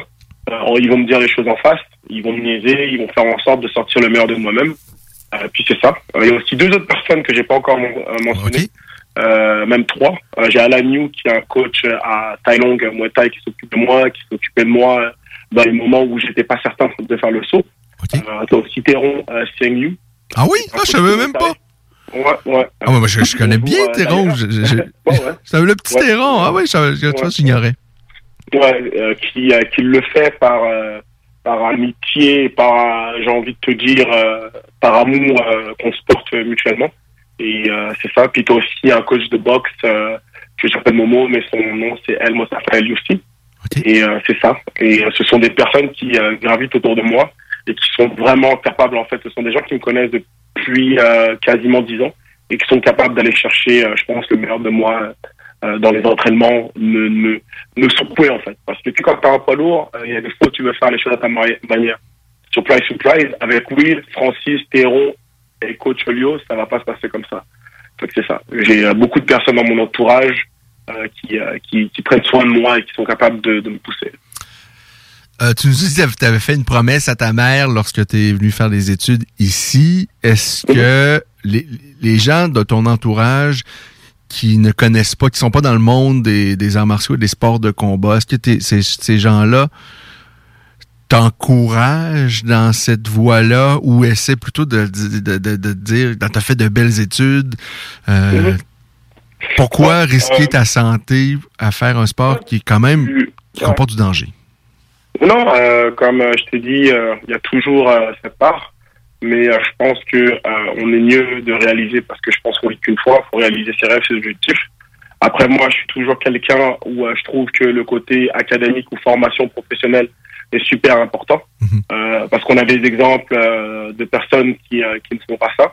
Euh, oui, le Québec est une terre d'opportunités euh, et je pense que c'est important aussi euh, en parallèle, euh, même quand tu es jeune, euh, oui, de te lancer à 100%, mais de toujours aussi essayer de voir si tu veux pas avoir une formation, ou tu peux pas avoir un métier, des contacts pour euh, possiblement que ça te serve même dans ta carrière, tu vois, c'est une rigueur, c'est de l'organisation. Ouais. Fait que ouais, c'est ça. Au niveau de, euh, de mon entourage, euh, c'est ça, oui, euh, c'est toujours des personnes, euh, c'est toujours des, des choses qu'on peut entendre. Mais euh, je pense que c'est ça. Au premier jour, ça a toujours été comme ça. Ah, tu travailles, mais t'es pas capable, tu vas pas être capable de t'entraîner pour le championnat du monde. Eh ben si. C'est juste qu'il y a certaines choses euh, que tu faut que tu coupes. Euh, moi, euh, je pense pas avoir beaucoup sorti, je pense pas avoir beaucoup clubé. Euh, et je suis connu comme quelqu'un d'assez rigoureux. Euh, mais c'est comme ça, faut que tu fasses des choix. Si c'est ça que tu as envie de faire, fais-le. Et sinon, tu fais autre chose. Il y a personne qui te force. Dans ta jeune, avant le football américain, avant de débarquer ici, est-ce que tu étais un amateur de sport de combat? Euh, j'ai toujours été fan d'Anderson Silva. Je regardais euh, l'UFC, mais plus euh, les combats d'Ander- d'Anderson Silva comme un jeune fan. Fait que je me pluguais, je regardais. C'était drôle aussi, parce que quand j'ai, je regardais ça en direct, quand il s'était battu contre Patrick Côté, j'étais très jeune. c'est- Mais c'est ça, ça m'a toujours attiré avec YouTube, les vidéos, le Pride, etc. Mais euh, c'est ça, c'était beaucoup moins sérieux parce que j'avais, c'était avant la vingtaine, fait que je regardais ça avec des yeux d'enfant. Euh, et bon, cette aventure-là doit commencer au mois de novembre. Est-ce que tu, tu connais l'identité de ton adversaire ou pas, pas encore? Euh, non, pas encore. Euh, moi, je me focus sur l'entraînement. Euh, on sait que c'est là, on connaît la ligue, on, on sait si on regarde un peu le depth chart, mais c'est ça. Pour l'instant, mon objectif, c'est être focus à rester euh, sais, euh, avec euh, un cardio qui vaut la peine, des mains qui valent la peine, un sol qui vaut la peine, puis le reste, euh, l'opportunité va se présenter, puis quand on, on, on saura, on saura. Mais pour l'instant, c'est vraiment euh, focusé sur euh, sur moi et moi-même. C'est vraiment ça que, que je fais. Parce que tu sais, euh, c'est un petit peu aussi ce que je peux retenir des tournois de boxe. Parce que tu sais, quand tu arrives au Gant Doré, championnat canadien, euh, tu sais pas. Tu sais à peu près, mais tu sais pas contre qui tu vas te battre. Fait que ça peut peut-être arriver que tu vas te battre en premier tour contre le champion canadien. Il faut que tu deals avec. Et euh, donc c'est ça. Euh, c'est comme ça que c'est c'est un peu, je te dirais, l'historique, mon historique qui fait en sorte que que euh, je prends ça comme il est. Et oui, et- tu certainement le- le bagage pour être prêt à peu près à n'importe quoi, même si en plus souvent, euh, surtout euh, bon, euh, en début de carrière, on peut facilement se retrouver face à un changement d'adversaire à la dernière minute. Et quelqu'un qui a au- autant d'expérience que toi et, et- et qui est pas unidimensionnel, bon, on peut être prêt justement à un changement d'adversaire, à un changement de, de, de style. Et, et- et ça, vraiment, je pense, c'est- c'est c'est vraiment intéressant. Moi, je, je- je suis vraiment très intrigué par quelqu'un qui vraiment euh, autant d'expérience chez les poids lourds. Je vous dis, c'est- rarissime. Euh, alors, je, je suis curieux de voir qu'est-ce que ça va euh, donner. Je sais pas si tu as eu l'occasion de voir un peu le, le cheminement de Cyril Gann, notamment chez TKO, et maintenant, bon, à l'UFC, rendu Mhm. champion par intérim. Euh, pour moi, pour moi, c'est c'est- c'est c'est un exceptionnel, un peu le Michael Jordan euh, du, du MMA, je trouve vraiment exceptionnel. Est-ce que, que tu euh, est-ce que tu, tu le connais un peu? Ben, Francis et Cyril, on a beaucoup d'amis en commun. Euh, ce sont des euh, personnes à- avec qui j'ai conversé beaucoup. Euh, surtout Francis, avant que euh, qu'il a immigré à Vegas, on se parlait par téléphone. Cyril, on s'est parlé deux trois fois aussi parce que tu sais, il s'était entraîné ici avec Will, etc. On a beaucoup beaucoup d'amis en commun. Quand je rentre à Paris, les fois où je suis rentré, je suis parti à MMA Factory. Fait que tu sais, euh, Fernand Lopez, comme euh, tu sais, je l'appelle tonton euh, par respect en tant que qu'Africain, c'est c'est quelqu'un aussi que je connais, que je respecte. On s'était parlé il y a quelques années. Euh, ça aurait pu se faire aussi euh, par euh, par son sa branche, mais tu sais, moi je me sens, et je me suis toujours senti québécois, canadien, et c'est ça, ça me tentait plus de retourner à Paris, même si j'avais l'opportunité de faire partie de cette équipe. Et je les regarde, je les regarde, ce sont des exemples, que ce soit les deux, que ce soit oui Cyril qui est un peu le Michael Jordan, mais euh, c'est pareil pour Francis aussi, je pourrais dire que c'est euh, le Michael Jordan aussi. Faut pas oublier qu'il est toujours champion. Ah, Et que, euh, que voilà. C'est c'est deux gars qui sont complètement, complètement différents, mais qui, écoute, Qui, qui valent la peine tous les deux. euh, Après le dernier combat de Francis Carmon, euh, euh, pas Francis Carmon, mais Francis Nganou, je dois dire, je me suis dit, ouais, je vois pas qui qui peut le battre. Et après le dernier combat de Cyril Gann, je me suis dit, euh, ouais, là, Ouais. c'est peut-être lui. Il y, a- il y a quelque chose là. Ouais, euh, c'est euh, c'est du sport. C'est sûr que ça va être deux personnes de même entourage qui vont rentrer dans le ring ensemble.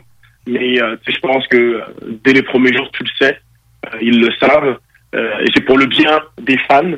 Et pour là, je pense que oui, le depth chart des heavyweights n'est pas si profond, mais par exemple au top du sommet, on a vraiment deux athlètes avec des talents incroyables euh, que je regarde, euh, que je m'inspire.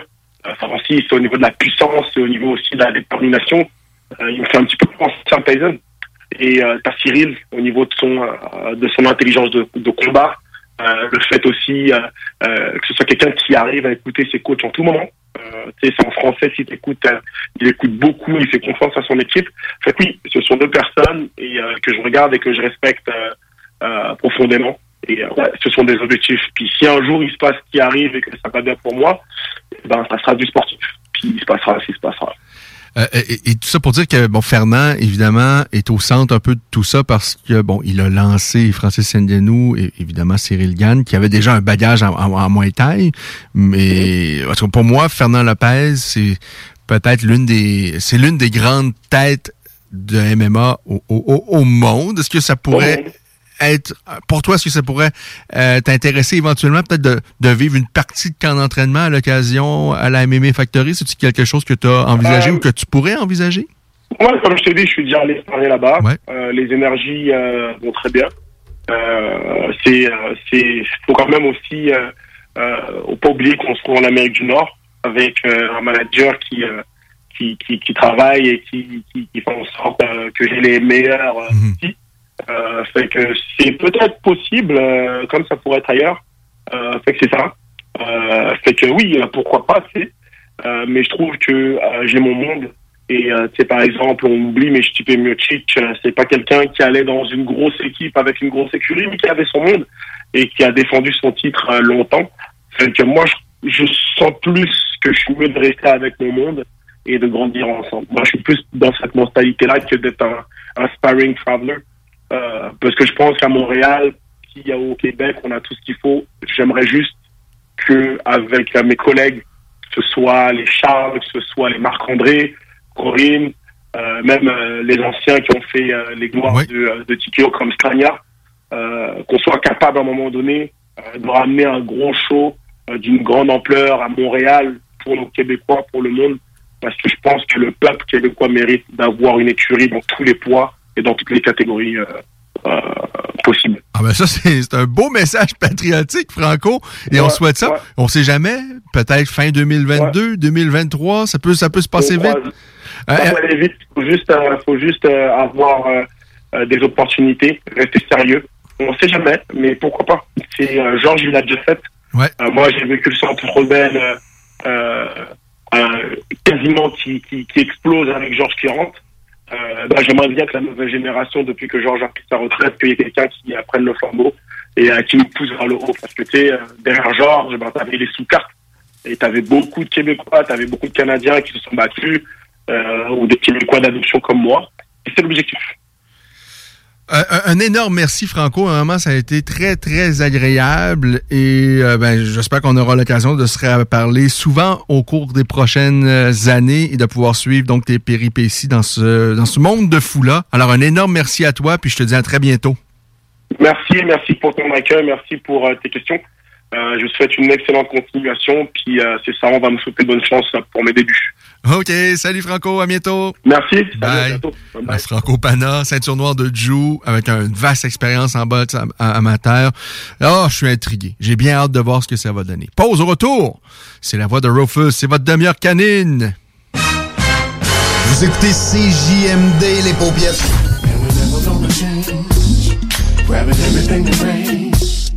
Some people wonder why. It's because we are so damn fly. D'Alternative Radio. It may not mean nothing to y'all, but understand nothing was done for me. So I don't plan on stopping at all. I want this shit forever, mine, ever mine, ever mine. I'm shutting shit down in the mall and telling that girl she the one for me. And I ain't even planning the call. I want this shit forever, mine, ever mine, ever mine, ever mine. Last name ever, first name greatest. Like a spring. Barbies cherche des cuisiniers et des plongeurs, temps plein et partiel. Travailler chez Barbies, c'est bien des avantages. Premièrement, soyez assurés que nous reconnaissons l'éthique de travail et le dévouement comme peu d'autres. Chez Barbies, les possibilités d'avancement, c'est vrai. Parlez-en à Jonathan, un des jeunes propriétaires qui a commencé comme plongeur. Ensuite, il y a l'ambiance, les avantages et les salaires compétitifs. Joignez la famille Barbies et avancez. Nous cherchons présentement des cuisiniers avec et sans expérience et des plongeurs. Venez nous porter votre CV ou visitez notre site pour les courriels.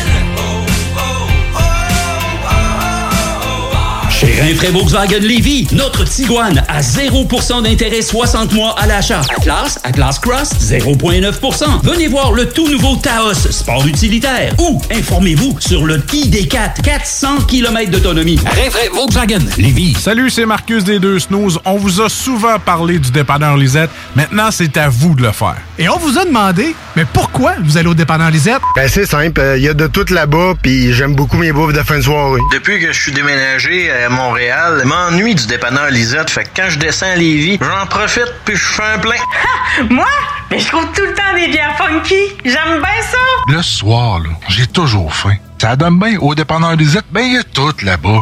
Parce qu'avec la semaine que je viens de passer avec mes élèves, ça prend ça. Moi, en tout cas, j'y vais surtout pour les cartes de bingo CJMD qui a lieu le dimanche à 15h. Moi, je vais au dépanneur Lisette parce que je le sais que les deux snooze vont là, fait que je peux y croiser à un moment donné. Dépanneur Lisette, depuis presque 30 ans déjà dans le secteur, 354 Avenue des Ruisseaux, à Pintendre. Alors, c'est la voix de Rufus qui débute à l'instant, votre demi-heure canine du euh, samedi. Alors, euh, bienvenue à tous et à toutes. On s'en va tout de suite rejoindre une invitée, euh, un peu en lien avec l'émission de la semaine dernière, et en fait à nos précédentes émissions, parce que plusieurs de nos intervenants, des personnes à qui on a parlé au cours des dernières semaines, et particulièrement la semaine passée, nous dit à quel point c'est important de bien s'informer sur la race avant de se procurer euh, un chiot ou même un chien un peu plus âgé, que c'est tellement important. Eh bien, je pense qu'on a quelqu'un qui va pouvoir nous aiguiller sur le sujet parce qu'elle a développé un outil, euh, ben justement, pour euh, peut-être trouver quelle race de chien peut convenir à tel type de personne. Elle s'appelle Elisabeth Turcotte. C'est celle qui a fondé donc l'outil en question, Déniche ton chien. Bonsoir Elisabeth. Bonsoir, ça va bien? Mais ça va magnifiquement bien. Merci beaucoup d'avoir accepté l'invitation. Mais merci d'avoir pensé à moi, ça m'a vraiment fait plaisir. Ben, avant de parler de Déniche, euh, ton chien, parlez-nous un peu de, de vous, cette passion pour le chien, parce qu'on présume qu'il y a un amour pour euh, le, le chien. Euh, ça a pris naissance quand dans votre vie? Euh, je dirais que c'est vraiment depuis que je suis toute petite, peut-être vers environ 8-9 ans. C'était vraiment mon rêve d'avoir un chien. Puis euh, mes parents étaient vraiment pas ouverts à l'idée. Donc je me suis dit que pour les convaincre, euh, je devais me renseigner un peu plus sur le sujet. Donc c'est à ce moment-là que je me suis mise à vraiment lire sur toutes les différentes races pour trouver celle qui nous conviendrait. Puis c'est comme ça que je leur ai présenté en fait ah peut-être qu'un Yorkshire ça conviendrait à mes besoins puis tout ça. Puis là ça allait fonctionner. Puis depuis ce temps-là, euh, j'ai ma passion allait juste grandir parce que je suis tombée euh, carrément en amour encore plus avec mon chien que j'avais à la maison. Alors j'ai continué de lire pendant euh, toutes ces années-là là, sur les différentes races puis à me renseigner. Bon, par la suite, évidemment, on prend un peu un, un peu d'âge, la vie peut changer euh, radicalement. On est, on fait des études, on est peut-être devenu euh, sur le marché de l'emploi. Est-ce que c'est toujours la même race de chien qui vous convient? Est-ce que c'est toujours euh, la même race ou le même chien peut-être même qui, vous accompagne dans la vie tous les jours présentement? Ben malheureusement, je l'ai j'ai perdu euh, Bella il y a deux mois. Mais euh, ma euh, oui, elle convenait encore à mon mode de vie. J'ai eu la chance de- d'avoir vraiment la, la, quand- la compagne idéale à mes côtés. Par contre, ma j'ai fondé l'entreprise aussi pour une autre raison.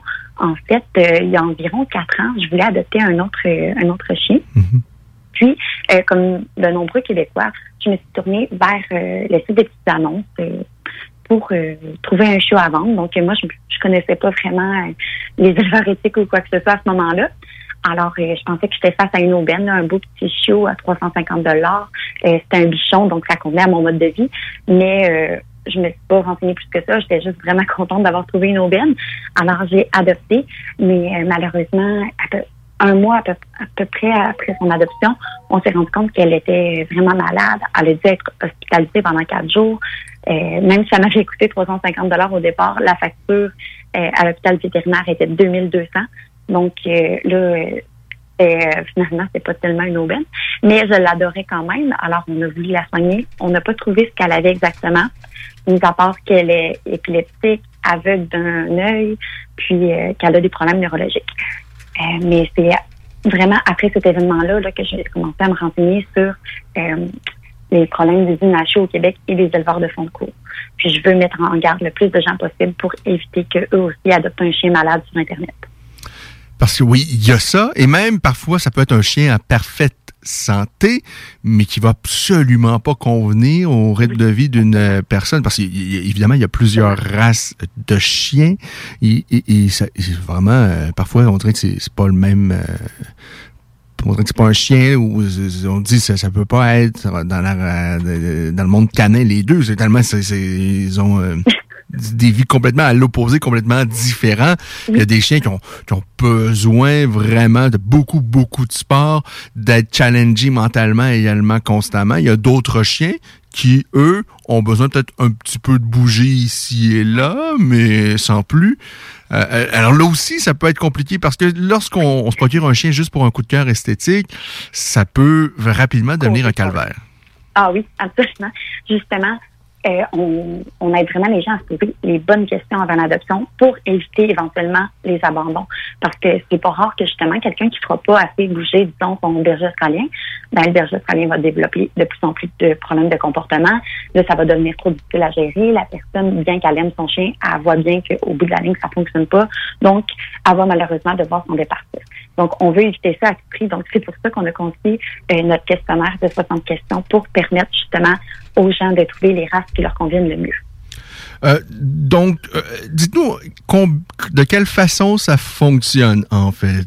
Si moi je suis dans le processus de réflexion de me procurer euh, un chien, moi sincèrement j'ai beaucoup lu avant de me, bon j'ai deux chiens là et, et j'ai quand même beaucoup lu avant de me procurer euh, le, le- bon, mon dernier chien par exemple. Je connaissais déjà un peu parce que j'ai eu une race similaire dans le passé, euh, mais c'est pas tout le monde qui fait ça. Et puis moi, je- moi-même, là, je serais facilement du genre à tomber euh, euh, sur un chien euh, vraiment mignon, puis de, de me pas trop m'informer. euh, ça pourrait certainement m'arriver, ça aussi. Là. Euh, donc vous. Où vous, venez- où vous venez en aide aux gens et à quelle partie de ce processus-là? Évidemment, c'est avant l'acquisition. On, on- on- on va sur votre site web et qu'est-ce qui se passe à partir de ce moment-là? Eh ben, en fait, il y a deux forfaits disponibles. On va parler euh, là aujourd'hui du forfait découverte. Donc, euh, celui-là, c'est euh, le questionnaire. Donc, c'est un forfait exclusivement en ligne. Le questionnaire comporte 60 questions. Donc, disons qu'on vous prend un exemple. Vous cherchez euh, à connaître les différentes races qui pourraient vous convenir. Vous allez sur le site web. Vous pouvez tout de suite répondre au questionnaire. Donc, euh, euh, je vais vous poser des questions non seulement pour en apprendre un peu plus sur votre personnalité, mais aussi sur votre mode de vie, donc vos habitudes au quotidien. Euh, puis ensuite, les réponses sont automatisées. Euh, donc, euh, on a classé plus de 110 races disponibles au Québec selon une trentaine de critères chacune. Donc, euh, c'est vraiment un outil super précis. Les races qui vous sont recommandées vont vous être envoyées par courriel tout de suite après avoir répondu au questionnaire. Puis, on vous mentionne euh, le pourcentage de compatibilité que vous avez avec chacune des races, les points euh, à travailler. Donc, qu'est-ce qui, qui ne correspondait pas? Euh, puis aussi, on vous, on vous offre la possibilité de comparer votre profil à celui de votre race de rêve. Donc, euh, si vous me dites que votre race de rêve, c'est le berger allemand, euh, vous avez la possibilité de tester donc votre compatibilité dans le questionnaire. Euh, quels sont les, les, les frais? Oui, euh, le forfait découverte est à 49 et 99. Puis, en vous envoyant les résultats, on vous fournit aussi euh, des outils euh, pour être en mesure de distinguer les bons endroits des mauvais quand vient le temps d'adopter. Parce que ça aussi, c'est super important. Euh, c'est pas juste de choisir la bonne race, mais aussi euh, d'adopter au bon endroit parce que on s'entend qu'un chien qui provient d'un éleveur de fond de cours euh, n'aura pas nécessairement le, le tempérament qu'il est censé avoir. Alors, c'est à faire attention également. Euh, Est-ce que vous référez même peut-être euh, des éleveurs en particulier? Dans certains cas, oui. Par contre, euh, on s'entend qu'il y a plus de 100 races disponibles au Québec. Je n'ai, je n'ai pas la chance de tous les connaître, mais euh, on fournit vraiment les. On, nous, notre but, c'est vraiment d'outiller le client pour que lui soit en mesure de savoir si oui ou non ça c'est un éleveur éthique. Puis on lui dit aussi de commencer euh, ses recherches soit à partir de la populiste du Club canin canadien ou encore euh, l'UECQ, c'est l'Union des éleveurs euh, canins du Québec. Donc ça, c'est vraiment aussi deux euh, excellentes références pour commencer les recherches. Euh, et les questions, euh, ils sont formulées. En fait, euh, euh, ça vient de comment vous avez trouvé les questions, les bonnes questions. Comment s'est développé cet outil-là? Est-ce que euh, vous, vous avez travaillé de, de quelle façon pour en fait développer euh, le formulaire? Ça m'a- Ça m'a pris un an à compléter toutes les questions pour que chacune d'elles soit vraiment euh, pertinente puis que amène à un résultat concret. Donc, euh, non seulement j'ai fait toutes les, les différentes ressources gratuites qu'on pouvait trouver sur Internet. Moi, personnellement, euh, je trouvais ça, je trouvais toujours les résultats euh, plus ou moins pertinents dans mon cas parce que non seulement il en recommande 20, il y a seulement 10 questions. Bref, je trouvais pas ça précis, mais ça reste que j'ai commencé par là. Donc, je me suis dit, OK, bon, là, on regarde tout ça. Euh, après, c'est en me renseignant vraiment, euh, en étant sur les races de chiens, que je me suis dit, ça, c'est quelque chose euh, qu'il faut que, que la personne se pose une question là-dessus avant de déterminer si oui ou non la compatibilité, euh, c'est quelque chose de possible entre la race. Euh, et j'ai aussi fait approuver mon questionnaire euh, par la directrice du Club canin canadien et euh, je l'ai envoyé également à une directrice euh, de refuge, la FPA Bourse de Chemin. Euh, Est-ce que euh, bon, euh, votre entreprise, vous l'avez démarrée quoi en 2019 Oui. Euh, Il y a combien de personnes approximativement qui ont déjà utilisé euh, ce service-là? Et puis, je, je serais curieux à savoir, c'est quelle race de chien qui euh, sort le plus souvent euh, comme résultat possible? C'est une bonne question. Ah oui, euh, je pense que ouais, j'aurais une bonne, réponse à ça. Euh, la race qui ressort le plus souvent, euh, je dirais que, que les gens connaissent pas et sont souvent surpris, c'est le griffon d'arrêt à poil dur. Parce que souvent, c'est, disons, des jeunes familles euh, qui veulent un chien qui est capable euh, d'aller explorer, mais qui est aussi capable de- d'être plus relax une fois euh, son énergie dépensée. Donc, c'est vraiment une race assez populaire qui ressort assez souvent dans le questionnaire. Sinon, je dirais que pour le moment, j'ai eu à peu près euh, 300 clients. OK. Euh, donc c'est quand même in- intéressant. On sait, bon, il y a eu un, un boom durant la, euh, la pandémie qu'on a vécu et qu'on est en train toujours de, de vivre. Est-ce que euh, vous, vous l'avez vécu également chez Déniche ton chien? Ça n'a pas tant eu un impact que je vous dirais parce que les gens qui, ont voulu adopter pendant la pandémie, c'était euh, immédiatement. C'était pas nécessairement des gens qui voulaient attendre sur une liste d'attente de une à deux années, ma- malgré que c'est ça. Malheureusement, ça fait partie de la réalité si on veut un chien qui provient d'un éleveur éthique, mais ça vaut tellement la peine. L'attente est tellement importante. Euh, mais bon, je comprends, c'est les gens ils s'ennuyaient à la maison, ils voulaient combler un certain vide, donc euh, c'était quand même tentant. Là, je peux comprendre l'attrait de la chose. Euh, puis on sentait que c'était pas des gens mal intentionnés non plus. Ils voulaient seulement avoir un, un compagnon à la maison, donc c'est ça. Ils ont pas tout à fait. C'était pas nécessairement ma clientèle cible parce que eux voulaient un chien tout de suite dans l'immédiat. Euh, mais on, on recommande également des chiens en refuge, sauf que là, pendant la pandémie, euh, comme vous le savez sans doute, Ouais. les chiens en refuge partaient comme des petits pains chauds. hein. Il n'y en avait pas énormément. Puis, euh, c'est ça, là, on, on redoute malheureusement qu'il va y avoir une vague d'abandon prochainement. Eh, eh, Est-ce que justement, au-delà de la race, parfois vous suggérez euh, non pas un chiot, mais justement un, un- un chien un peu plus âgé? Est-ce que ça, ça fait partie également des résultats? Ah oui, ça, c'est c'est vraiment euh, à la base même de notre émission. Donc, euh, si euh, dans le questionnaire, il y a une question qui, qui demande euh, si la personne est intéressée à recevoir le profil de certains chiens en refuge qui lui conviennent, puis si la, la personne est ouverte à adopter un chien plus âgé, on lui envoie le profil de chiens qui sont compatibles avec eux, puis on leur dit d'agir le plus rapidement possible, parce que, évidemment, quand un chien nous convient en refuge, il ne faut pas y penser pendant trois semaines. Là. Parce que un chiot, vraiment, faut, faut penser que, bon, c'est tout dépendant de la race, mais la première année, parfois même un peu plus, ça peut être pénible. Il faut, en tous les cas, accorder, il faut avoir du temps de disponible, beaucoup de temps, euh, et être très patient et être bien organisé. Sinon, ça peut rapidement, là, quasiment devenir une souffrance. Et à ce moment-là, d'adopter un chien un peu plus âgé, même en refuge, parfois, ça peut être vraiment, euh, un- option intéressante. oui, vraiment. Et, et une option que moi, j'ai j'ai jamais choisie, là, mais qui vraiment pourrait peut facilement peut-être être souvent la meilleure option qu'un chiot qui peut vraiment être un gros, gros défi, un gros challenge dans une oui, vie. oui, oui, absolument.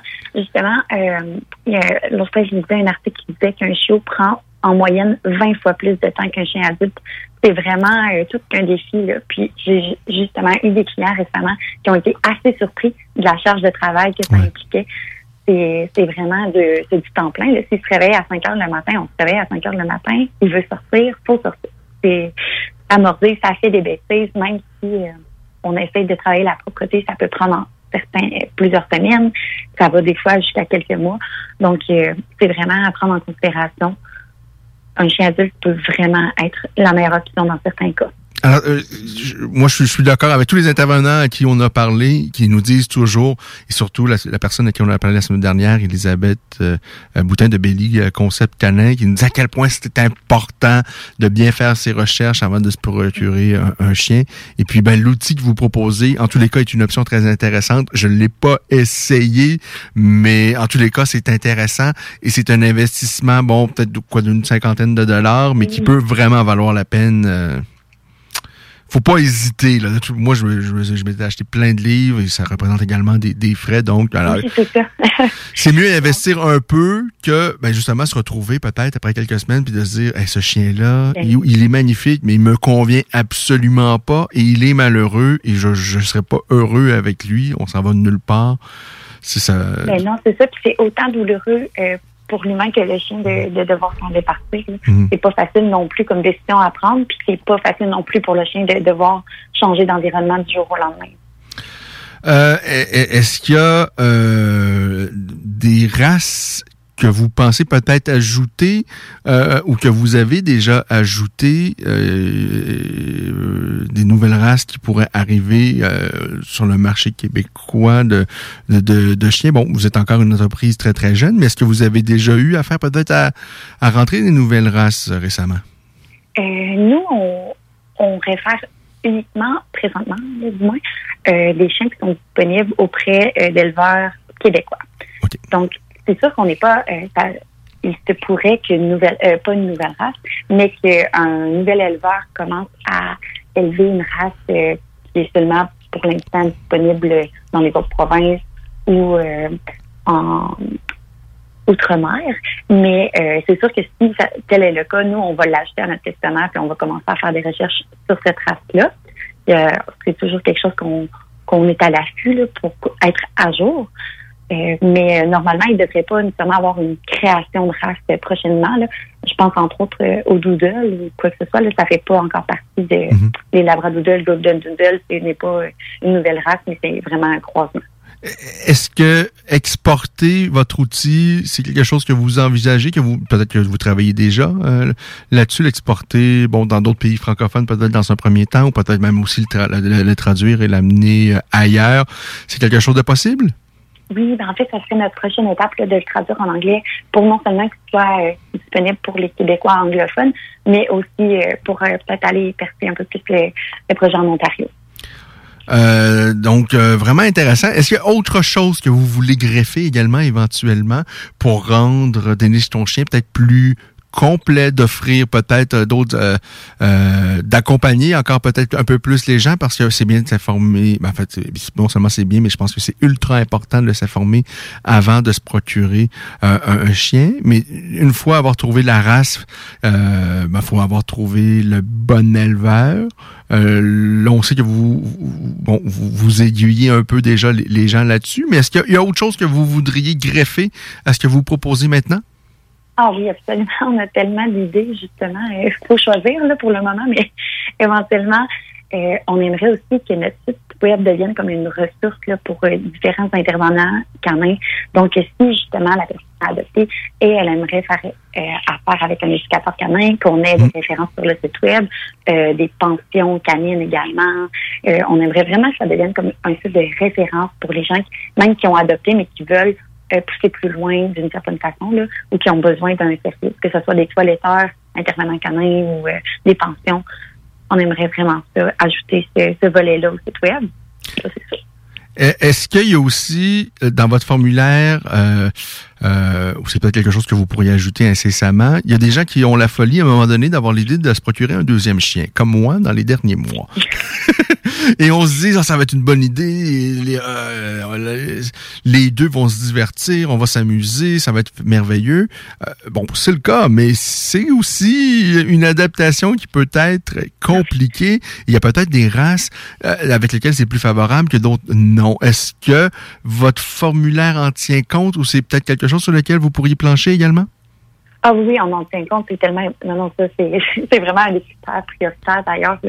quelqu'un a déjà un chien, on va recommander des, des races qui sont. euh, ben, encore là, c'est sûr que l'éducation a un énorme rôle à jouer dans tout ça. là. Mais euh, on va recommander des races qui n'ont pas tendance à être dominantes avec les avec les autres chiens, là, ça c'est sûr.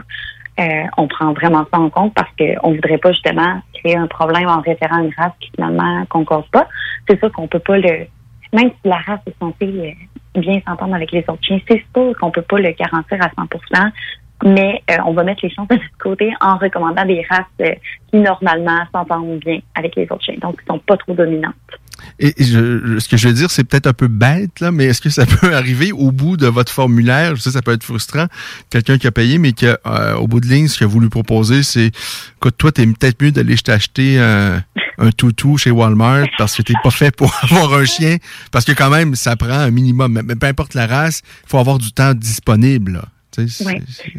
Euh, en fait, ça, ça m'est jamais encore arrivé. Et je regarde toujours, même quand c'est euh, automatisé, là, je regarde toujours les réponses des gens parce que je veux pouvoir surveiller ça aussi. Là. Ça, si je verrais là, que la personne est vraiment ça ça fonctionnera pas, je vais lui écrire un courriel et tout ça.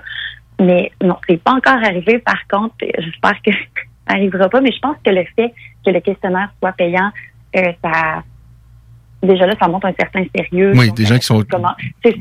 Donc, je pense que c'est pour ça aussi que ça n'est pas encore arrivé. Euh, J'ose espérer que ça arriverait pas, mais bon, on n'est pas à l'abri de ça. C'est sûr que, par contre, je, je le dirais, là, parce que je veux vraiment pas euh, que la personne ait une mauvaise surprise là, en adoptant et en se rendant compte que c'est beaucoup trop. Puis oui, euh, sincèrement, c'est presque rendre service aussi à la personne. Oui, elle a peut-être dépensé 50 dollars, mais au moins elle sait, regarde, c'est peut-être pas le bon moment dans ta vie pour te procurer un chien. Peut-être que ça va être le cas dans 5 ans. Ou si tu veux le faire, voici telle et telle chose que tu dois adapter, parce que sinon, ça n'a aucun sens d'avoir un chien dans les comptes. Si tu travailles 20 heures par jour, euh, ou, ou tu sais, t'es mieux d'oublier ça. Là. Ben non, Si tu es à l'extérieur euh, du pays, euh, trois quarts de l'année, tu sais, Ouais. Mais sinon, c'est sûr que quelqu'un qui travaille euh, toute la journée, qui veut adopter, il y a toujours des solutions quand même qu'on peut proposer, comme euh, engager un promeneur canin euh, disponible dans le quartier, que lui, ça lui ferait plaisir d'aller. c'est vrai qu'il y a des avenues maintenant là, là, intéressantes là- Ben oui, là-dessus. Oui. Ouais, fait qu'on aime ça être orienté vers les solutions, mais ça reste que si jamais c'était vraiment pas possible, on se gênerait pas pour euh, pour le mentionner. Ben, Ah ben c'est drôlement intéressant. Euh, ce que je vous propose, c'est de tenez-nous informés sur les développements de Déniche ton chien et tout ça. Je trouve ça vraiment euh, intéressant. Puis moi, je, je, je- même, je, je- ça me fait le plaisir de dire à tout le monde qui veut se procurer un chien, euh, de- de- d'au moins évaluer l'option de cet outil-là qui peut vraiment aiguiller peut-être les gens sur le bon chemin. Je trouve ça vraiment intéressant. Un énorme merci, Elisabeth. Ah, ben, puis merci à vous. j'espère pouvoir se- dire à bientôt. Oui, j'espère aussi. Euh, avant de terminer, bon, vous avez parlé de, de votre précédent chien. Est-ce qu'il y a une transition qui s'est entamée? Est-ce que vous, vous avez un nouveau chien ou est-ce que... Ben, en fait, il y a quatre ans, c'est ça, j'ai adopté un chien sur les sites de petites annonces. Là. Malgré ses problèmes de santé, on Ah, il est toujours, toujours en vie, celui-là? OK, OK, OK. Euh, oui, une chance. ouais. Ah. On l'adore, là, c'est sûr, mais n'est pas euh, toujours évidente au quotidien. Là. Les, les gens qui viennent nous visiter à la maison, ils nous disent tout le temps, euh, vous êtes vraiment patient, Hi, on n'aurait pas été capable de la garder, nous, parce qu'elle demande vraiment des, des soins plus particuliers. Mais euh, on l'adore, mais si on avait su, c'est certain qu'on on n'aurait pas adopté sur des sites annonces parce que après avoir fait mes recherches, je me suis rendu compte aussi que c'est arrivé à de nombreux Québécois, là, malheureusement, de- Ah oui, d'adopter un chien qui, qui est malade ou qui a des problèmes de comportement sur ce genre de site-là. là. Tout à fait. Bon, mais c'est toujours intéressant de parler avec des gens qui sont passionnés, qui ont un grand cœur. J'ai vraiment l'impression que c'est ce que nous avons fait dans la dernière demi-heure. Alors, Elisabeth, euh, ben, j'espère pouvoir vous dire donc à une prochaine fois. Merci. ça Merci. Au revoir. Bye bye. Alors, c'est tout pour aujourd'hui. Je vous souhaite de passer une agréable soirée. Il y a l'UFC, il y a le Bellator qui vous propose toutes sortes de belles choses ce soir. Nous, on est de retour samedi prochain. Et dans la Voix des guerriers, la semaine prochaine, on devrait pouvoir parler avec Michael Dufort. Euh, Là-dessus, bon samedi, on vous laisse... Ah, on vous laisse avec le Parti 969 qui va vous divertir toute la soirée durant. Alors, profitez-en. Bonne soirée à tous et à toutes. Ce samedi 25 septembre à l'Autodrome Chaudière à Vallée-Jonction. Ne manquez pas l'événement Enfer Enduro 200, une course folle impliquant plus de 100 voitures. Billets sur autodromechaudière.com. Yeah, what up? Ici Choudi, Bardy Boys Distribution 06, live à 96.9 FM. Ah, ah, ah.